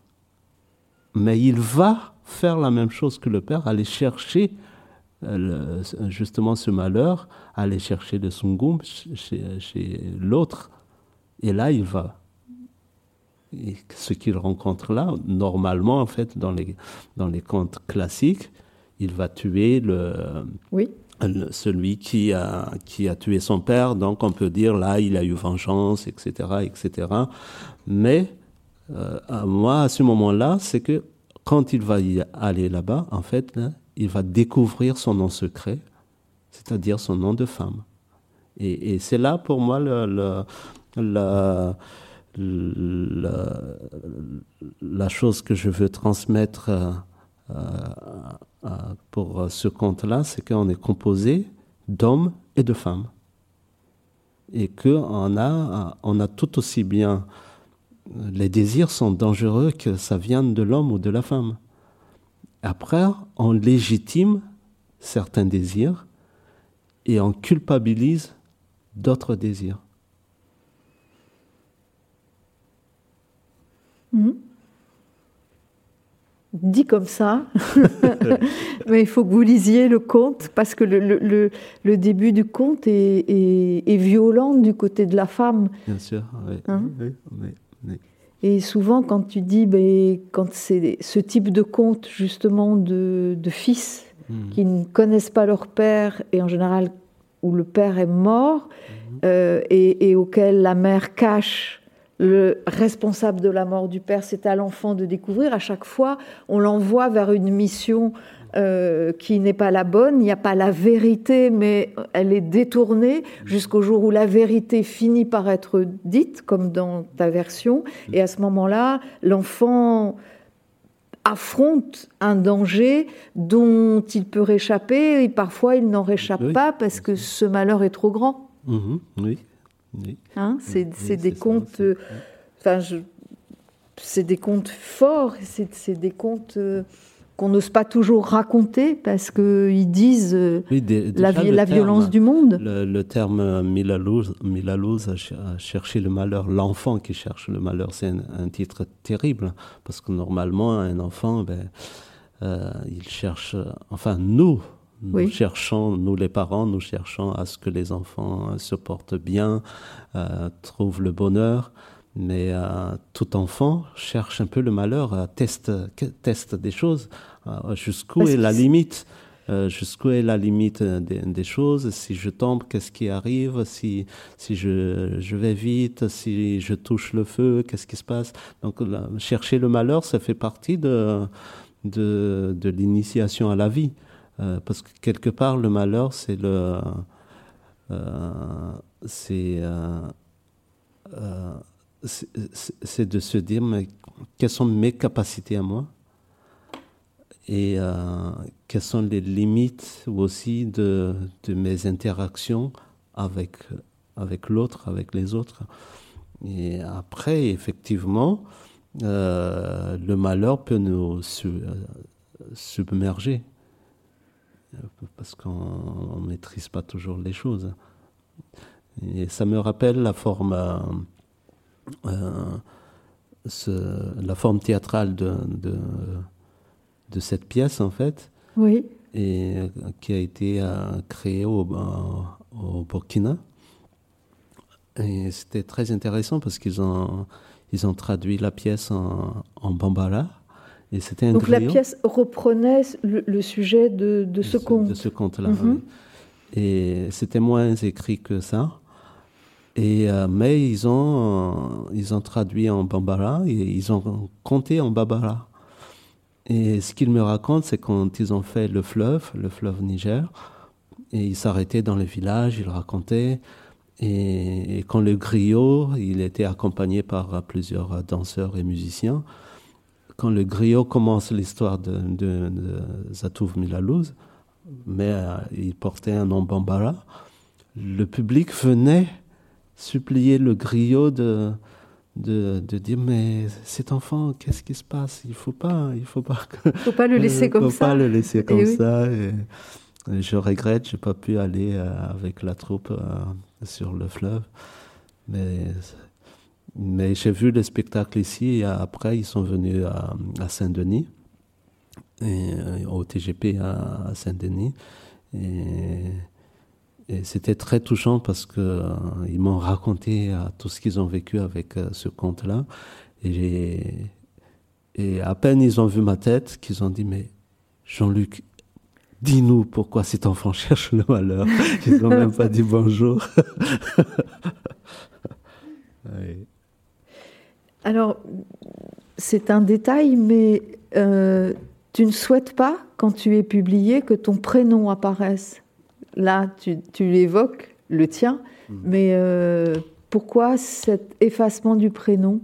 Non, c'est pas un effacement, c'est euh, c'est une mise en avant du nom de, du nom Rarimanan. je voudrais inviter en fait le, le lecteur tout de suite dans la langue malgache. Donc il voit ça, Rariman, mais qu'est-ce que c'est? Et c'est une invitation comme ça dans les sonorités malgaches et, et de, de, de, dire oui, j'écris en français, mais regardez bien, il y a, il y a autre chose. Il y a autre chose derrière, derrière euh, ces, ces, histoires, ces récits. Il y a une autre culture. Je vous invite à, à venir chez moi, tout simplement. Quand tu racontes en France, tu racontes en français? Oui. Et quand tu es, quand est-ce que tu racontes en malgache quand tu es à Madagascar? Quand je suis à Madagascar ou quand, quand les gens veulent bien que je raconte en malgache, je peux. oui, bien sûr. Uh-huh. Est-ce que tu fais le passage d'une langue à l'autre? C'est-à-dire que on pourrait imaginer raconter équilibrer ou... Pourquoi faire? Pourquoi Je ne sais pas, avoir les deux euh, langues. Euh, avoir les deux langues dans, la même, euh, dans, la même, dans le même compte? Par exemple, je ne sais pas. Non, oui, non, ça, c'est pas Le rythme serait perdu C'est du folklore, ça, pour moi. C'est de se dire... vous voyez, je parle à la fois malgache et le français, c'est joli, c'est intéressant. Mais. Euh, non, mais est-ce qu'il y a des choses qu'on peut dire en malgache et d'autres choses qu'on dit en français? C'est pas non, non. ce, que je, ce que je veux dire, c'est que euh, ça devient du divertissement si je fais ça. En tout cas, moi, je, je prendrais les choses comme ça. Parce qu'un conte, c'est un mouvement. Mm-hmm. Un mouvement, c'est un. Euh, il faut tenir les gens, il faut, il faut, il faut être dans, dans, dans une certaine énergie. Et euh, l'énergie de la langue malgache n'est pas du tout la même que l'énergie de la langue française. Donc, euh, euh, c'est un autre exercice qui ne m'intéresse pas autant que ça. Donc, dire en français, oui. Dire en malgache, oui. Ou alors, je peux dire le, il, y a, il y a un malgache, il y a oui, un malgache à Madagascar et un français à Madagascar où les langues, les, les langues sont mélangées. Mais ça, c'est déjà. Il y a, par exemple, il y a des, des, régions à Madagascar où il y a beaucoup de mots français dans leur malgache. Donc ça peut être. Euh, chez, le conteur tout à l'heure, il, y avait quelques, il y a, quelques mots. Oui, oui, Et ça, mais c'est plus considéré comme du français à ce moment-là. Mais c'est le français de, Madagascar. Euh, euh, c'est complexe en fait de, de se dire euh, par exemple si, je vais je vais dire en malgache je, peux commencer un texte en malgache en disant Théo là je raconte déjà énormément de choses Théo il paraît mais si je vais prendre ça en malgache euh, en français, ben, je veux dire, si je, commence par Théourundi, j'installe déjà une, grande ambiance, j'emmène déjà les gens à, à un temps euh, où il y avait avant, mais proche, parce que Théo, ça veut dire là, là, qu'on voit, mais, mais Théo, ça veut dire là qu'on voit il y a longtemps un, il paraît. Là qu'on voit, là là qu'on voit, il y a longtemps, longtemps, mais qu'on ne voit plus, il paraît que. Et ainsi de suite. Mais, mais euh, en français, il faut que je, prenne beaucoup, beaucoup de, phrases pour arriver à cette ambiance de dire théonie Et donc, je peux pas, je peux pas me dire, je prends cette, ce, ce, ce, cette énergie de la langue malgache et puis je le casse et je passe en français. Euh, il faut s'exercer beaucoup et ça devient, je pense, une performance de, de, comédien. Je change de peau à ce moment-là. Et là, il faut des répétitions, il faut des choses très très précises. Mais bon, peut-être qu'il y a d'autres conteurs qui, qui pourront arriver à faire ça. Tu en connais d'autres ici, de conteurs malgaches? Euh, Oui, oui, oui. Euh, on n'est pas beaucoup, mais euh, j'en connais, oui. Il y a chez Dodovol, on a Dodovol, c'est une. C'est la maison d'édition créée par. Euh, par Zouhari. qui a parti entre Madagascar et Caen. c'est des ouvrages qui sont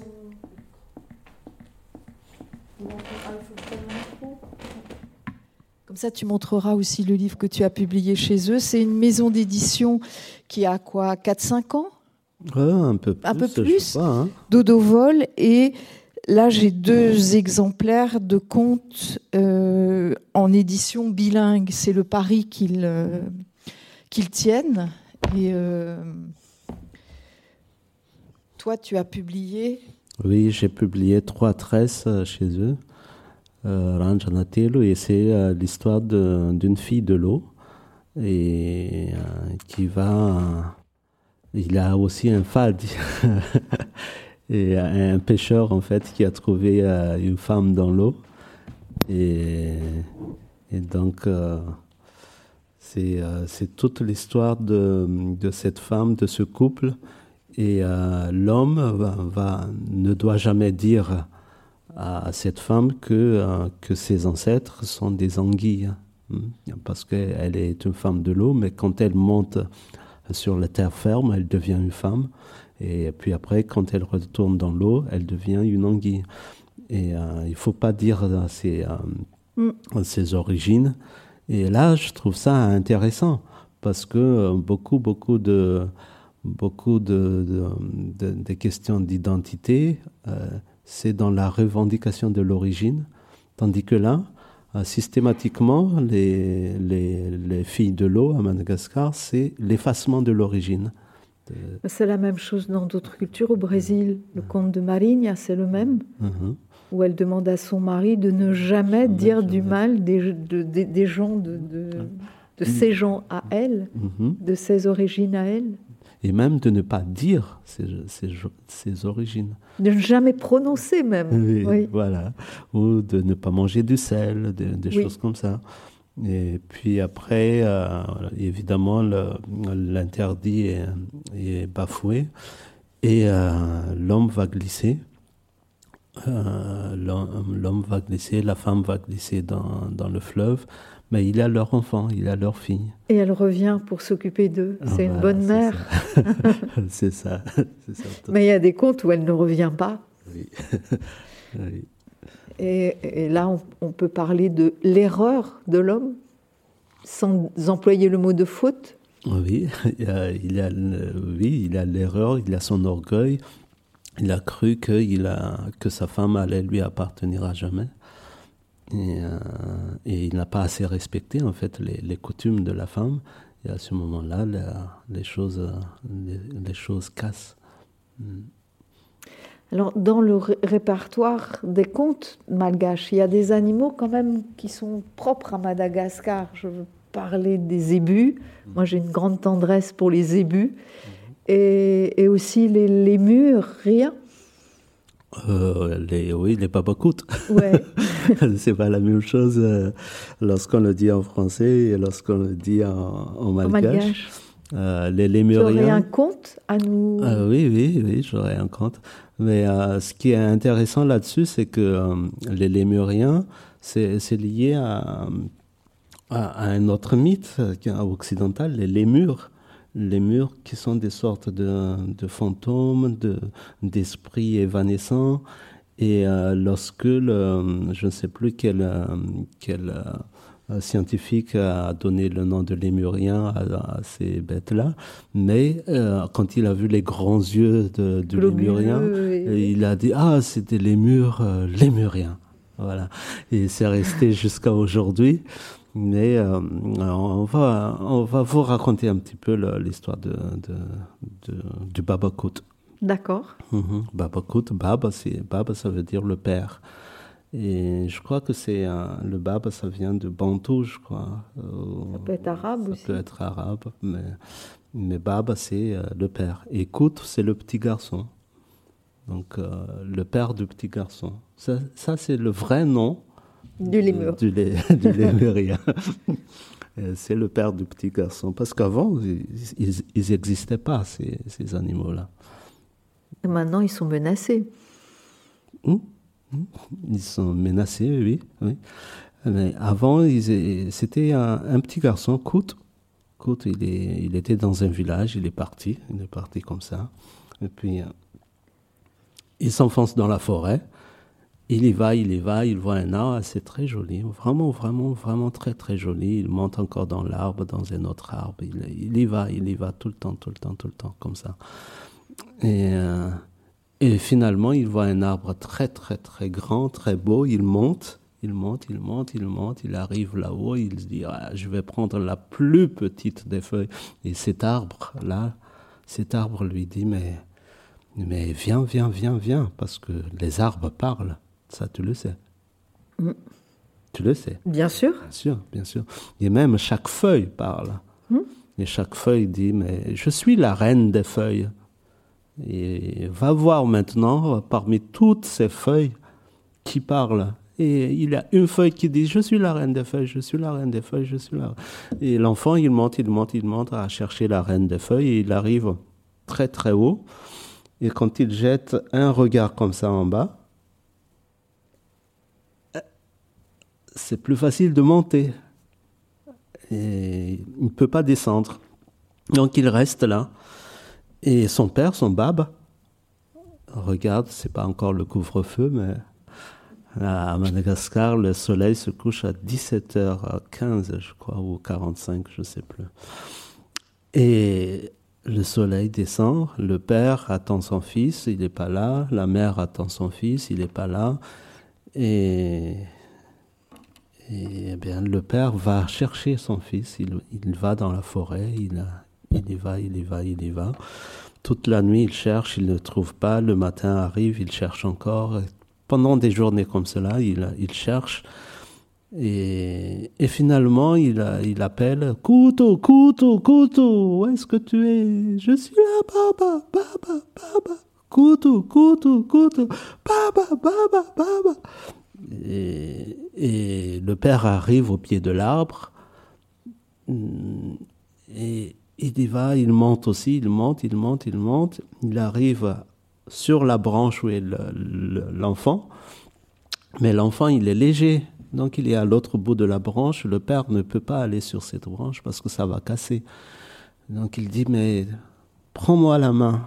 Il il a, il y a une œuvre célèbre. Prends-moi la main comme ça. Donc le, père tend la main, le fils euh, tend la main aussi, mais ils sont pas assez longs, donc ils, sont comme ça, ce qui fait que ça s'allonge.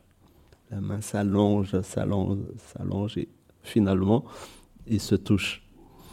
Et le père rattrape l'enfant. Et ils se rendent compte que ils sont, voilà, leurs bras sont déjà très très longs et qu'est-ce qu'ils vont faire? Qu'est-ce qu'ils décident? Ils se rendent compte aussi que les pieds ont, changé aussi. Et le père dit non, on peut pas y aller comme ça parce que voilà, on va attendre un peu. On va attendre un peu ici pour voir. Euh, on va revenir à notre état normal. Et ils attendent une nuit, deux nuits, trois nuits, quatre nuits comme cela. Et il fait froid dans la forêt. C'est la forêt, c'est ce n'est pas un lieu accueillant pour euh, les humains. Et plus il fait froid, plus leurs poils vont euh, pousser, ils vont avoir des poils, et puis euh, finalement, Là, il se transforme et puis la nuit, il regarde, il regarde au cas où la mère arrive aussi et les yeux deviennent grands comme ça. Ils écoutent, ils écoutent, les oreilles aussi changent, tout change et finalement ils ont euh, cette forme-là.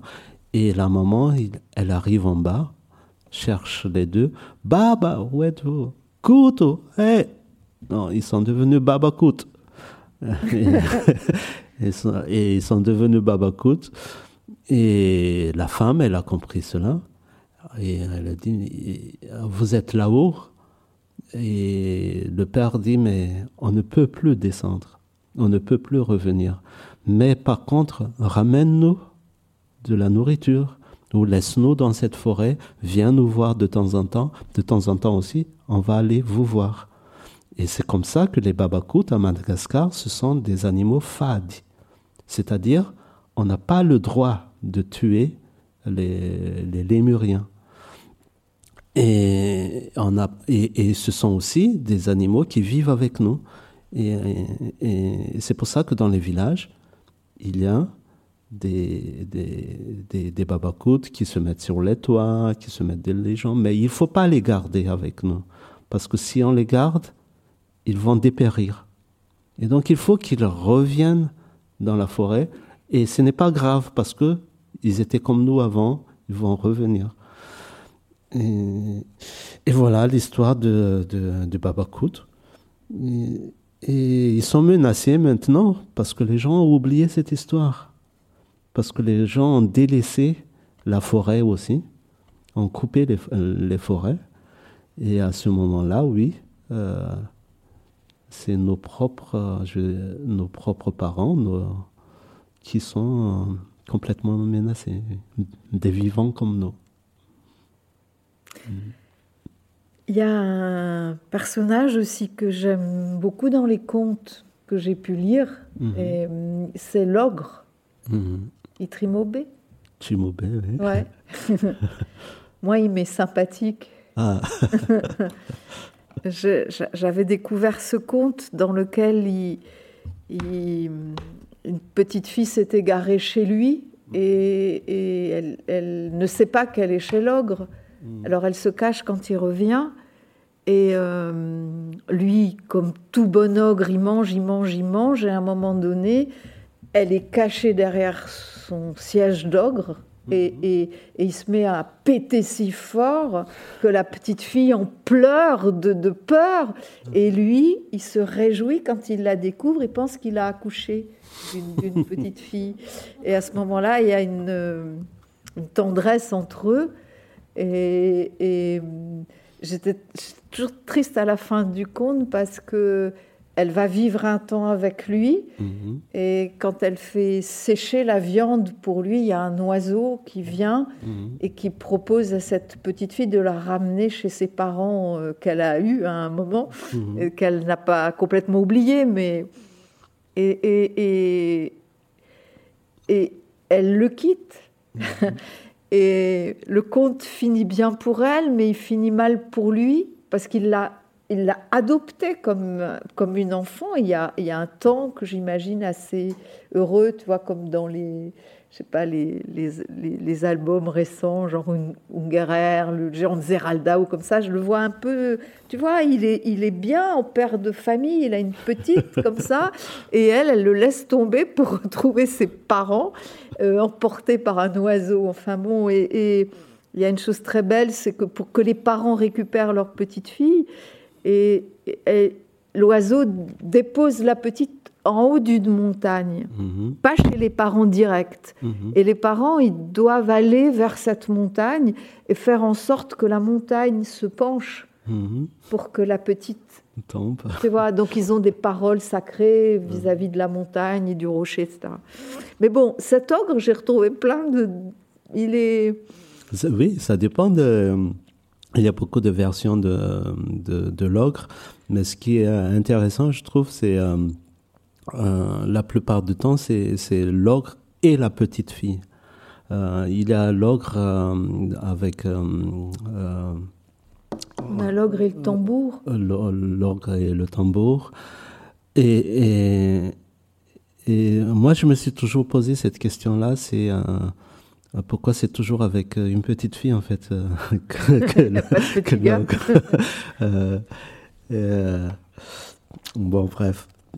Mais il, est, il, est un autre, il a un autre conte de l'ogre que ma grand-mère m'avait raconté quand j'étais petit et ça m'a complètement, je dirais pas traumatisé, mais c'est un conte qui, qui m'a fait. Euh, je me suis dit, mais je vais vous raconter, et puis après.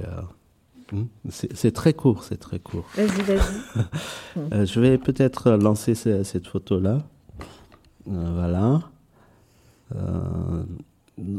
c'est une photo. De temps en temps, en fait, je, je, je, je prends des photos et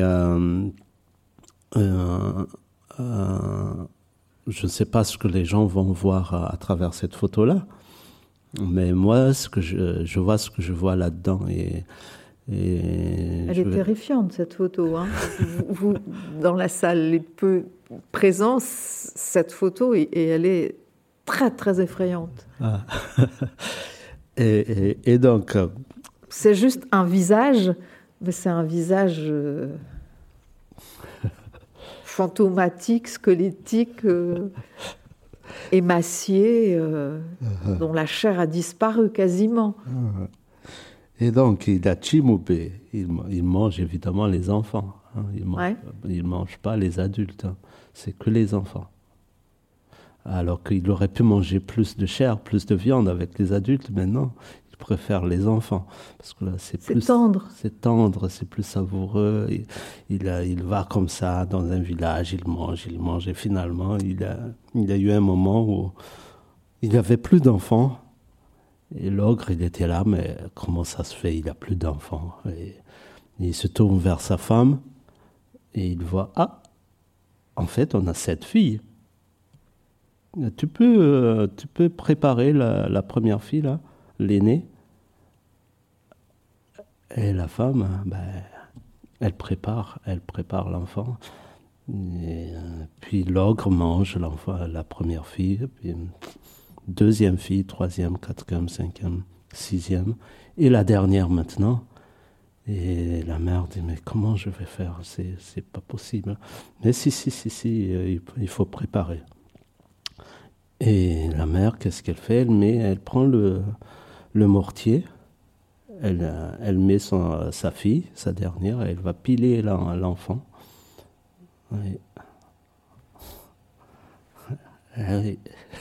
C'est ma grand-mère qui m'a raconté ça quand j'étais petit. Je qu'elle donnait le mortier à son homme, mais qu'elle épargnait la petite.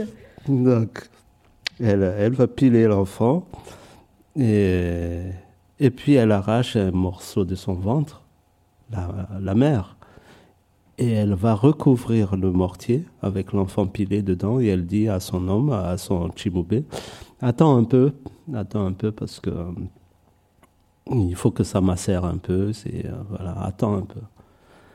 Et tous les soirs, il arrive. Alors, c'est prêt? Non, attends, attends. Un mois, deux mois, trois mois, quatre mois, cinq mois, six mois, sept mois, huit mois, neuf mois. Oui, maintenant, tu peux. Et il va enlever la peau, mais en fait, la maman, au moment de piler l'enfant, elle a mis un couteau à, l'intérieur. Et au bout du neuvième mois, lorsque le, le chimbé a ouvert la chose, l'enfant s'est reconstitué.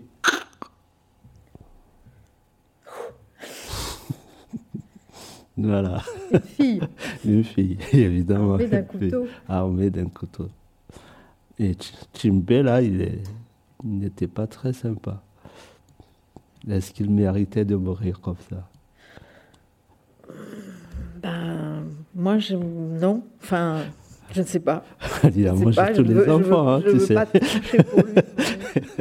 Il a mangé tous les enfants. Il a obligé sa femme à, cuisiner tous ses enfants. Alors, je t'ai dit que j'avais un, petit amour pour les zébus. Mhm. Et quand je me suis rendue à Madagascar, il y avait un conte que, que j'ai souvent entendu raconter avec plein de, de variantes Mhm. mais qui est l'histoire de, de ce zébu né d'un œuf d'oiseau de Tsikitrik tu Hmm, sais. Je connais pas cette histoire. C'est toi qui vas raconter maintenant.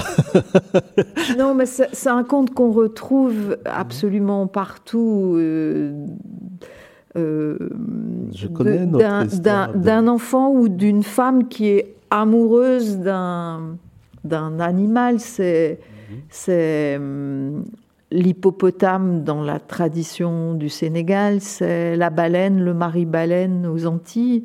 Et à Madagascar, c'est la petite faravave, la troisième, Mhm, qui trouve un œuf. mhm, Ses sœurs aussi trouvent un œuf, mais les sœurs, elles mangent l'œuf, mhm, tandis que la petite dernière, elle met l'œuf à l'abri dans la forêt. mhm. Et de cet œuf sort Le zébu. un petit zébu qui grandit, dont elle s'occupe, et c'est son ami, son confident, et elle y passe beaucoup de temps.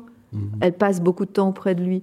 Et donc, euh, un jour, euh, évidemment, ses absences sont repérées et, et, et les sœurs euh, l'espionnent. Bon, je vais vite. Et, et- et on décide que cette amitié-là, entre une petite fille et un zébu, n'est pas de mise. Alors, on l'envoie chez la grand-mère, soi-disant qui est en peine de voir sa petite fille de l'autre côté des rizières. Et quand euh, la petite revient, il n'y a plus de zébu parce qu'entre-temps, le père a, a tué le zébu et tout le monde au village s'est régalé du zébu. Mhm. Sauf que la petite, quand elle revient, dans différentes versions du conte, qu'elle apprend, qu'elle découvre, parce qu'il y a des objets qui parlent, qui lui révèlent ce que son père a fait à son ami le zébu, elle ne veut plus être la petite de ses parents et elle va à la rivière et elle s'enfonce dans l'eau de la rivière.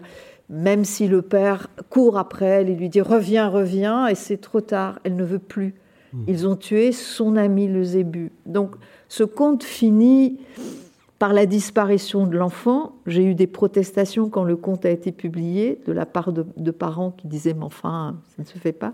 Et, et ce qui, m'a intéressé dans, ce conte-là, c'est que je l'avais lu en français euh, par un Bernard Clavel qui avait adapté comme ça des légendes venues des quatre coins du monde et où c'était une vision idyllique d'une petite fille dans l'eau de la rivière qui était sur le dos d'un zébu et que elle vivait sa vie dans l'autre monde, dans le monde de l'eau. Et dans toutes les versions malgaches que les étudiants à ce moment-là m'ont rapportées, de, ça, ça non, euh, le, le conte posait cet interdit d'un père qui ne peut euh, tuer celui pour lequel la fille, sa fille a eu un- une amitié. Souvent, c'est des relations amoureuses de femme à animal. Mais là, c'est, une enfant encore dans le conte qui a pour ce zébu, elle a su l'élever, elle a su conserver l'œuf que ses sœurs, elles, ont, jeté. Et voilà. Et, et tu connais pas ce conte-là? Euh, je connais comme ça, mais euh, que ça se passe de cette manière, oui, ça, ça me surprend. Euh, par contre, le, le, zébu qui retourne dans l'eau, c'est ça en fait qui me, qui me surprend, parce que la, la plupart des, des contes que je connais sur le zébu, c'est que il sort de l'eau. La naissance de, de, de, Oui. de zébu, c'est que euh, il y a les collines qui sont au fond de, de l'eau. À un moment donné, ont bougé, ça donnait les vagues, et puis on savait pas pourquoi là, ce- cet océan qui bougeait pas avant et ça commence à, à bouger. Et les gens ont dit mais qu'est-ce qui se passe, qu'est-ce qui se passe? Et puis on voit la bosse qui arrive et on voit les cornes et ah, Aoumbi. Hein, Ah oui. Oui. et, et, il sort comme ça, majestueux, les gens, les gens se mettent euh, sur lui et il, euh, il amène tout le monde. Il est d'une gentillesse incroyable. C'est pas le taureau. Du tout, euh, du tout. Voilà, c'est le calme euh, total. Et il sort et, et on comprend aussi qu'il euh, qu'il porte euh, la vie, qu'il porte aussi la, vie de l'intérieur des, terres en fait. Et, et que euh, y a aussi un lien comme ça entre entre la terre, la terre mère, et euh, ce, zébu qui va travailler dans les rizières, qui va aider les, êtres humains, qui même acceptent d'être mangés. Et, au moment aussi où il a les enterrements, ben, ou lorsqu'on va passer de l'autre côté, eh bien, il faut euh, sacrifier le plus de zébus pour que le zébu vous amène dans, le, dans les royaumes euh, de, de Zanaar, dans les, euh, dans, les royaumes des Razana, les Razana, c'est-à-dire les ancêtres. C'est plutôt dans ce sens-là que je connais euh, ce conte, mais... Euh, mais dans les, les, les, versions malgaches, je pense que Bernard Clavel, en tant qu'écrivain français euh, adaptant je des... sais pas. Vois, il, a, il, a, il a fait retourner le zébu dans l'eau, mais, oui. mais dans la plupart des versions que j'ai pu trouver, il, le zébu est tué et mangé par les, les parents de, de, de, la petite. Donc elle ne le retrouvera probablement pas. Le, le conte est dur. Mais bon, c'est. Alors, il, il, il, me reste quand même. Un, un, on n'a pas évoqué bien des choses, mais les, les fameux deux malins, le couple des inséparables. Timi, euh, oui. Euh, ma, Malaka. Malaka, je ne sais pas comment on prononce, mais. Malaka. C'est un peu comme les boucliers malice. Euh... Uh -huh. Euh, oui. Ceux-là, ce, ils, ils, font partie, entre guillemets, du, du patrimoine, du folklore, je ne sais pas comment dire, mais ces histoires continuent de circuler. Oui, d'autant plus qu'on en a beaucoup au pouvoir maintenant. Moi, j'arrive pas à trouver le, le, le nom euh, Maca. Et... Tu veux le nom oui. C'est ça, je te les donne, hein, avec ma prononciation. Euh, J'ai mis ça en tout petit, je ne les retrouve pas, c'est pour ça que j'attendais que tu les prononces, mais je vais te les donner. Je vais te les donner. Oh, où est-ce que je les ai mis Coup de fête, c'est Maca. Voilà, je, je, les ai. Coup de fête, c'est pas si. Voilà, c'est voilà. eux, c'est eux. Kutufet, tu, tu, tu, dans le, dans ouais. le terme Baba Kut, tout à l'heure, il a Kut, le petit enfant, et Kut, Fet, Fet, ça veut dire malin, et Maka, Maka, je, on a un peu plus de, de difficulté à, à trouver l'étymologie du, du, mot, mais Maka, ça veut dire aussi, euh, on compare les choses, on compare et et, euh, et, en fait, c'est une fausse comparaison que Imaka a fait. Et, fait, c'est Marca. Et, et, donc, c'est deux compères qui arrivent toujours à, tromper les gens. Euh, il y a une histoire que j'aime bien, c'est l'histoire de, de. Wurzulose, Wurzulose, ça veut dire Vurna, Vurna c'est l'oiseau. Tsi n'est pas, Luz, malheur. Donc, l'oiseau qui n'est pas le malheur. Et c'est quoi l'oiseau qui n'est pas le malheur? C'est euh, la dinde. Mais mm. pas, comme la dinde, c'est euh, un animal qui a été introduit, introduit par euh, les colons. il n'y en avait pas à Madagascar. Donc la première fois que les, les Malgaches ont vu ça, ils ont dit mais qu'est-ce que c'est que ça? Mm. Est-ce que c'est un animal qui amène le, le, malheur ou pas? Et puis ils ont vu que bon, cet animal-là, euh, en fait, c est, c est, ce n'est pas le malheur. Donc, Wurzulose, un animal qui n'est pas le malheur. Mais avant que les, les, les, gens comprennent ça, il y a Kutfetz Maka, euh, Kutfetz et Maka. Ils ont compris que les gens ont peur de cet animal qui fait et qui se, qui, qui, comment dire, qui se gonfle comme ça avec ses, ses plumes. Et ils se sont dit, mais on va devenir riche avec cette. Avec cet animal. Alors, qu'est-ce qu'ils ont fait? Ils ont mis de l'argent, de l'argent, des, des, des, bijoux, des, des, choses comme ça entre les ailes, entre les, entre les plumes. Et ils amènent ça dans les villages en disant Écoutez, écoutez, venez tous, regardez l'oiseau qui n'est pas le malheur. Il va vous, il va vous amener beaucoup d'or. Si vous chantez, si vous sifflez, eh bien, il va pondre de, de, des œufs, euh, enfin il va, euh, il va pondre des, de l'or, il va donner plein de bijoux, etc. Et venez, venez, venez. Et tout le monde arrive. Mais avant tout cela, euh, on va vous montrer. Et il siffle. Et la dinde. Et tout l'argent tombe par terre. Et les gens, ah, je veux, je veux. Et ils disent, non, non, non, ça coûte tant, ça coûte tant. Et ils ont fait monter les enchères, ils ont fait monter les enchères. Et l'homme le plus riche du village, il arrive, il donne tout en disant, voilà, je vais prendre cet animal. Et il amène Kotfet Simaka, il dit, voilà, on va, on va y aller, mais cet animal, il a un fadi, hmm, il a un interdit. Il ne faut pas siffler plus d'une fois dans la journée. là, là, on a soufflé déjà, on a sifflé, donc attends demain. D'accord. Et, l'homme amène, amène ça. Et tous les villageois ont dit Ah, quand même, il a, il a, il a décroché le gros lot, il a vraiment. Il va être encore plus riche qu'avant.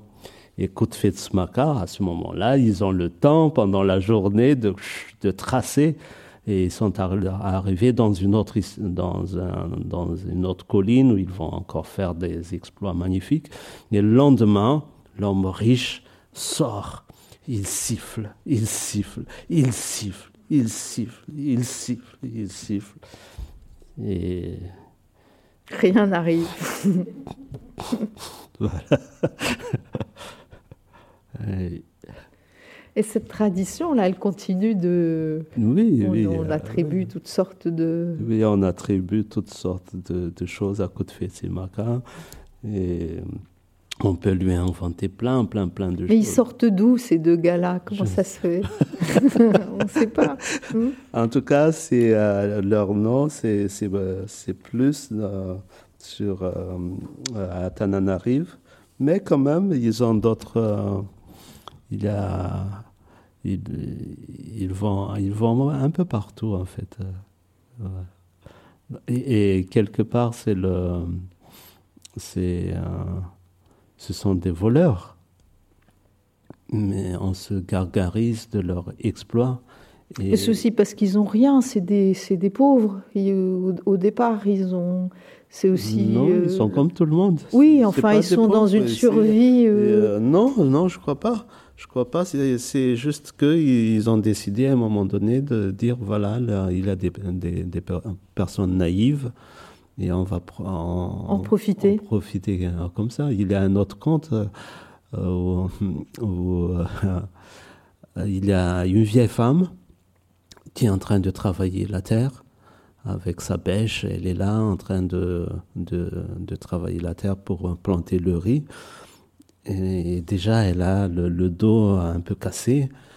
Et, et, là, ils arrivent, les deux arrivent, et ils se disent, regardent la terre, ils regardent euh, ce que ce champ peut provoquer en fait de, de, de, de produits. Et, ils vont commencer à aider un peu la, la vieille. Et la vieille dit, mais voilà, vous êtes vraiment très, très, très, très gentil. Mais euh, voilà, euh, euh, je, vous pouvez aller chercher un peu de l'eau à la maison, comme ça, on continue à travailler un peu, etc. Et puis, les deux disent, alors, comme ça, maman, il faut plus que tu travailles, il faut... Tu, vois ce rocher-là, tiens bien ce rocher. Mets-toi comme ça et comme ça, ton dos va se se remettre. se remettre un peu, mais euh, reste un peu là et euh, nous on va travailler la terre et moi je vais chercher de l'eau. Maka va travailler, moi je vais chercher de l'eau. Et ils arrivent là-bas et, euh, et, Maka ou ce qu'importe, l'un des deux arrive à la maison et dit à l'homme, au vieux monsieur qui est là, regarde ta femme là, il y a un rocher qui est en train de tomber. et, et et, elle le retient Elle le retient. Euh, et, et, toi, tu, tu peux plus, parce que l'autre vieux, il peut plus aller. Alors, qu'est-ce qu'il faut faire? Ah, Donne-moi tout, tiens, donne-moi tes ébus qui sont là, on va les aider, on va. Et puis il, il ramasse tout, il ramasse tout ce qui peut aider à, à ce que euh, la, la, vieille ne soit pas écrasée par le, par euh, le rocher. Et, donc il ramène les ébus, il ramène euh, tout l'or dans la maison, et, ils arrivent là, ils disent, mais ton mari, là, on, a voulu chercher de l'eau, et non, il veut pas, il, il veut pas, et nous, on s'en va. Il faut que... mais, mais reste encore un peu avec, avec ce rocher-là, parce que si tu bouges de là, ton mari, il ne sait pas qu'est-ce qu'il va te faire. Hein. ils sont partis comme ça. Voilà, il y a plein d'histoires comme ça en fait avec Kotfet Simaka. Alors juste pour conclure, parce qu'on arrive à la fin de Mais je trouve que c'est un peu dommage qu'on conclue sur Kotfet Simaka parce que dans, oui. à, dans, à la tête de nos, de nos États à Madagascar, de l'État à Madagascar, il y a beaucoup de Kotfet Simaka. Donc. Moi, ma, ma, ma question c'était parmi toutes tes casquettes ou je sais pas parmi toutes tes hmm. tous tes travaux, tout, je sais pas, à la fois entre l'écriture, entre le théâtre, entre euh, la poésie, euh, qu'est-ce qui fait que c'est quoi la place du conteur dans toutes ces ces c'est l'imaginaire, c'est comment je voyage dans les dans, dans tous ces mondes-là parce que le, conte nous amène euh, avec des personnages et chaque personnage développe tout un monde. Par exemple, ici, je vais vous. Et je procède euh, comme cela aussi avec mes photos. Je fais beaucoup, beaucoup de photos. Euh, par exemple, ici, qu'est-ce que je vais montrer? Celle-là. Cette photo-là, si je n'étais pas conteur, j'aurais pas vu euh, j'aurais pas vu. Euh, c'est juste des, des, écorces par terre. Euh, j'ai rien touché. Mais si je n'avais pas mon regard de compteur, je ne serais pas arrêté sur, sur, sur ces petites choses qui, qui sont par terre. ou alors, je peux aussi envoyer. Alors, pour ceux qui pour ceux qui voient pas la photo, tu le décrirais comment cette bête, ah. cette bête euh, qui apparaît. Euh, en fait, c'est c'est euh, de l'écorce qui a il a une sorte de corps comme ça, on dirait une moitié de, de, grenouille, je ne sais pas trop, et puis un, un, bras démesuré qui est en qui serait presque un bras de lémurien. Qui serait presque un bras de lémurien, avec euh, les yeux à peine ouverts, la, bouche qui est à peine dessinée, et sur, le, sur un sol. Et on dirait que c'est. Ça surgit comme ça, ça surgit de la terre, de la terre oui. Et, ou alors celui-là. Et donc, quand tu racontes, tu es souvent accompagné de Tao, le, le, joueur de caboche. Oui, Tao Lavao, oui. Et, et, tu as aussi des images avec toi? Tu projettes des images ou? Euh, Ça dépend. Euh, euh, j'ai créé un, un, compte, mais là, je joue pas dedans, qui s'appelle Sonu. Sonu, c'est un c'est un conte justement d'un petit être, on ne sait pas très bien si c'est un garçon ou une fille, mais qui va partir comme ça, qui va s'enfoncer dans l'eau et qui va rencontrer le zébu. Et le, il va, il yelle, comme on dit, yelle va monter sur le dos du zébu et le zébu va ressortir et emmener cet enfant à un autre endroit. Et à cet autre endroit, il, va rencontrer le Kalanur. Kalanur, c'est, c'est autre, un personnage d'un, d'un conte qui est tout rouge. C'est un, c'est un enfant, c'est, imaginons que l'enfant est là en train de dormir et, et, euh, et dans les rêves, on rencontre d'autres personnages. Et le personnage de Kalanur, c'est un, ce serait une créature toute rouge, un peu comme toi. Toute rouge, les cheveux encore plus beaucoup plus rouges que ça. Et, euh, mais les, les calanours n'incitent qu'à faire des bêtises. Les enfants ont besoin de faire des bêtises. Et, mm. et parfois, les calanours nous amènent loin, loin, loin, loin des parents. Et parfois, c'est pas plus mal. Euh, et bon, bref. Et ici, euh, ce genre de photos aussi, euh, c'est toujours lié pour moi à des, des, histoires de contes, de me dire, mais qu'est-ce qu'on voit dans la Lune? Lorsqu'on regarde la pleine Lune, qu'est-ce qu'on y voit? Pourquoi euh, telle civilisation voit telle scène euh, alors que c'est la même Lune? Peut-être que c'est un peu inversé d'un hémisphère d'un endroit du monde à l'autre, mais euh, qu'est-ce qui, qu'est-ce qui fait que dans nos imaginations, on, on entend autrement, on voit autrement C'est un peu ça la place du conte en fait dans, mes textes. C'est et surtout, surtout, c'est que j'ai beaucoup lu la littérature euh, française occidentale et en fait, les mythes tiennent une place très très importante dans l'écriture. Et quand je lis par exemple le mythe de Sisyphe, c'est un mythe au départ, c'est devenu une pensée. Donc j'ai cette ambition aussi de me dire que à travers les mythes malgaches, je développe aussi toute une pensée et toute une philosophie. Ben, merci beaucoup. Je vais dire Veloma. Veloma. Et Veloma, c'est très bien parce que Veloma, c'est pour dire au revoir, mais ça veut dire vivez bien. Vivez bien et restez vivez vivant. bien ou restez vivant.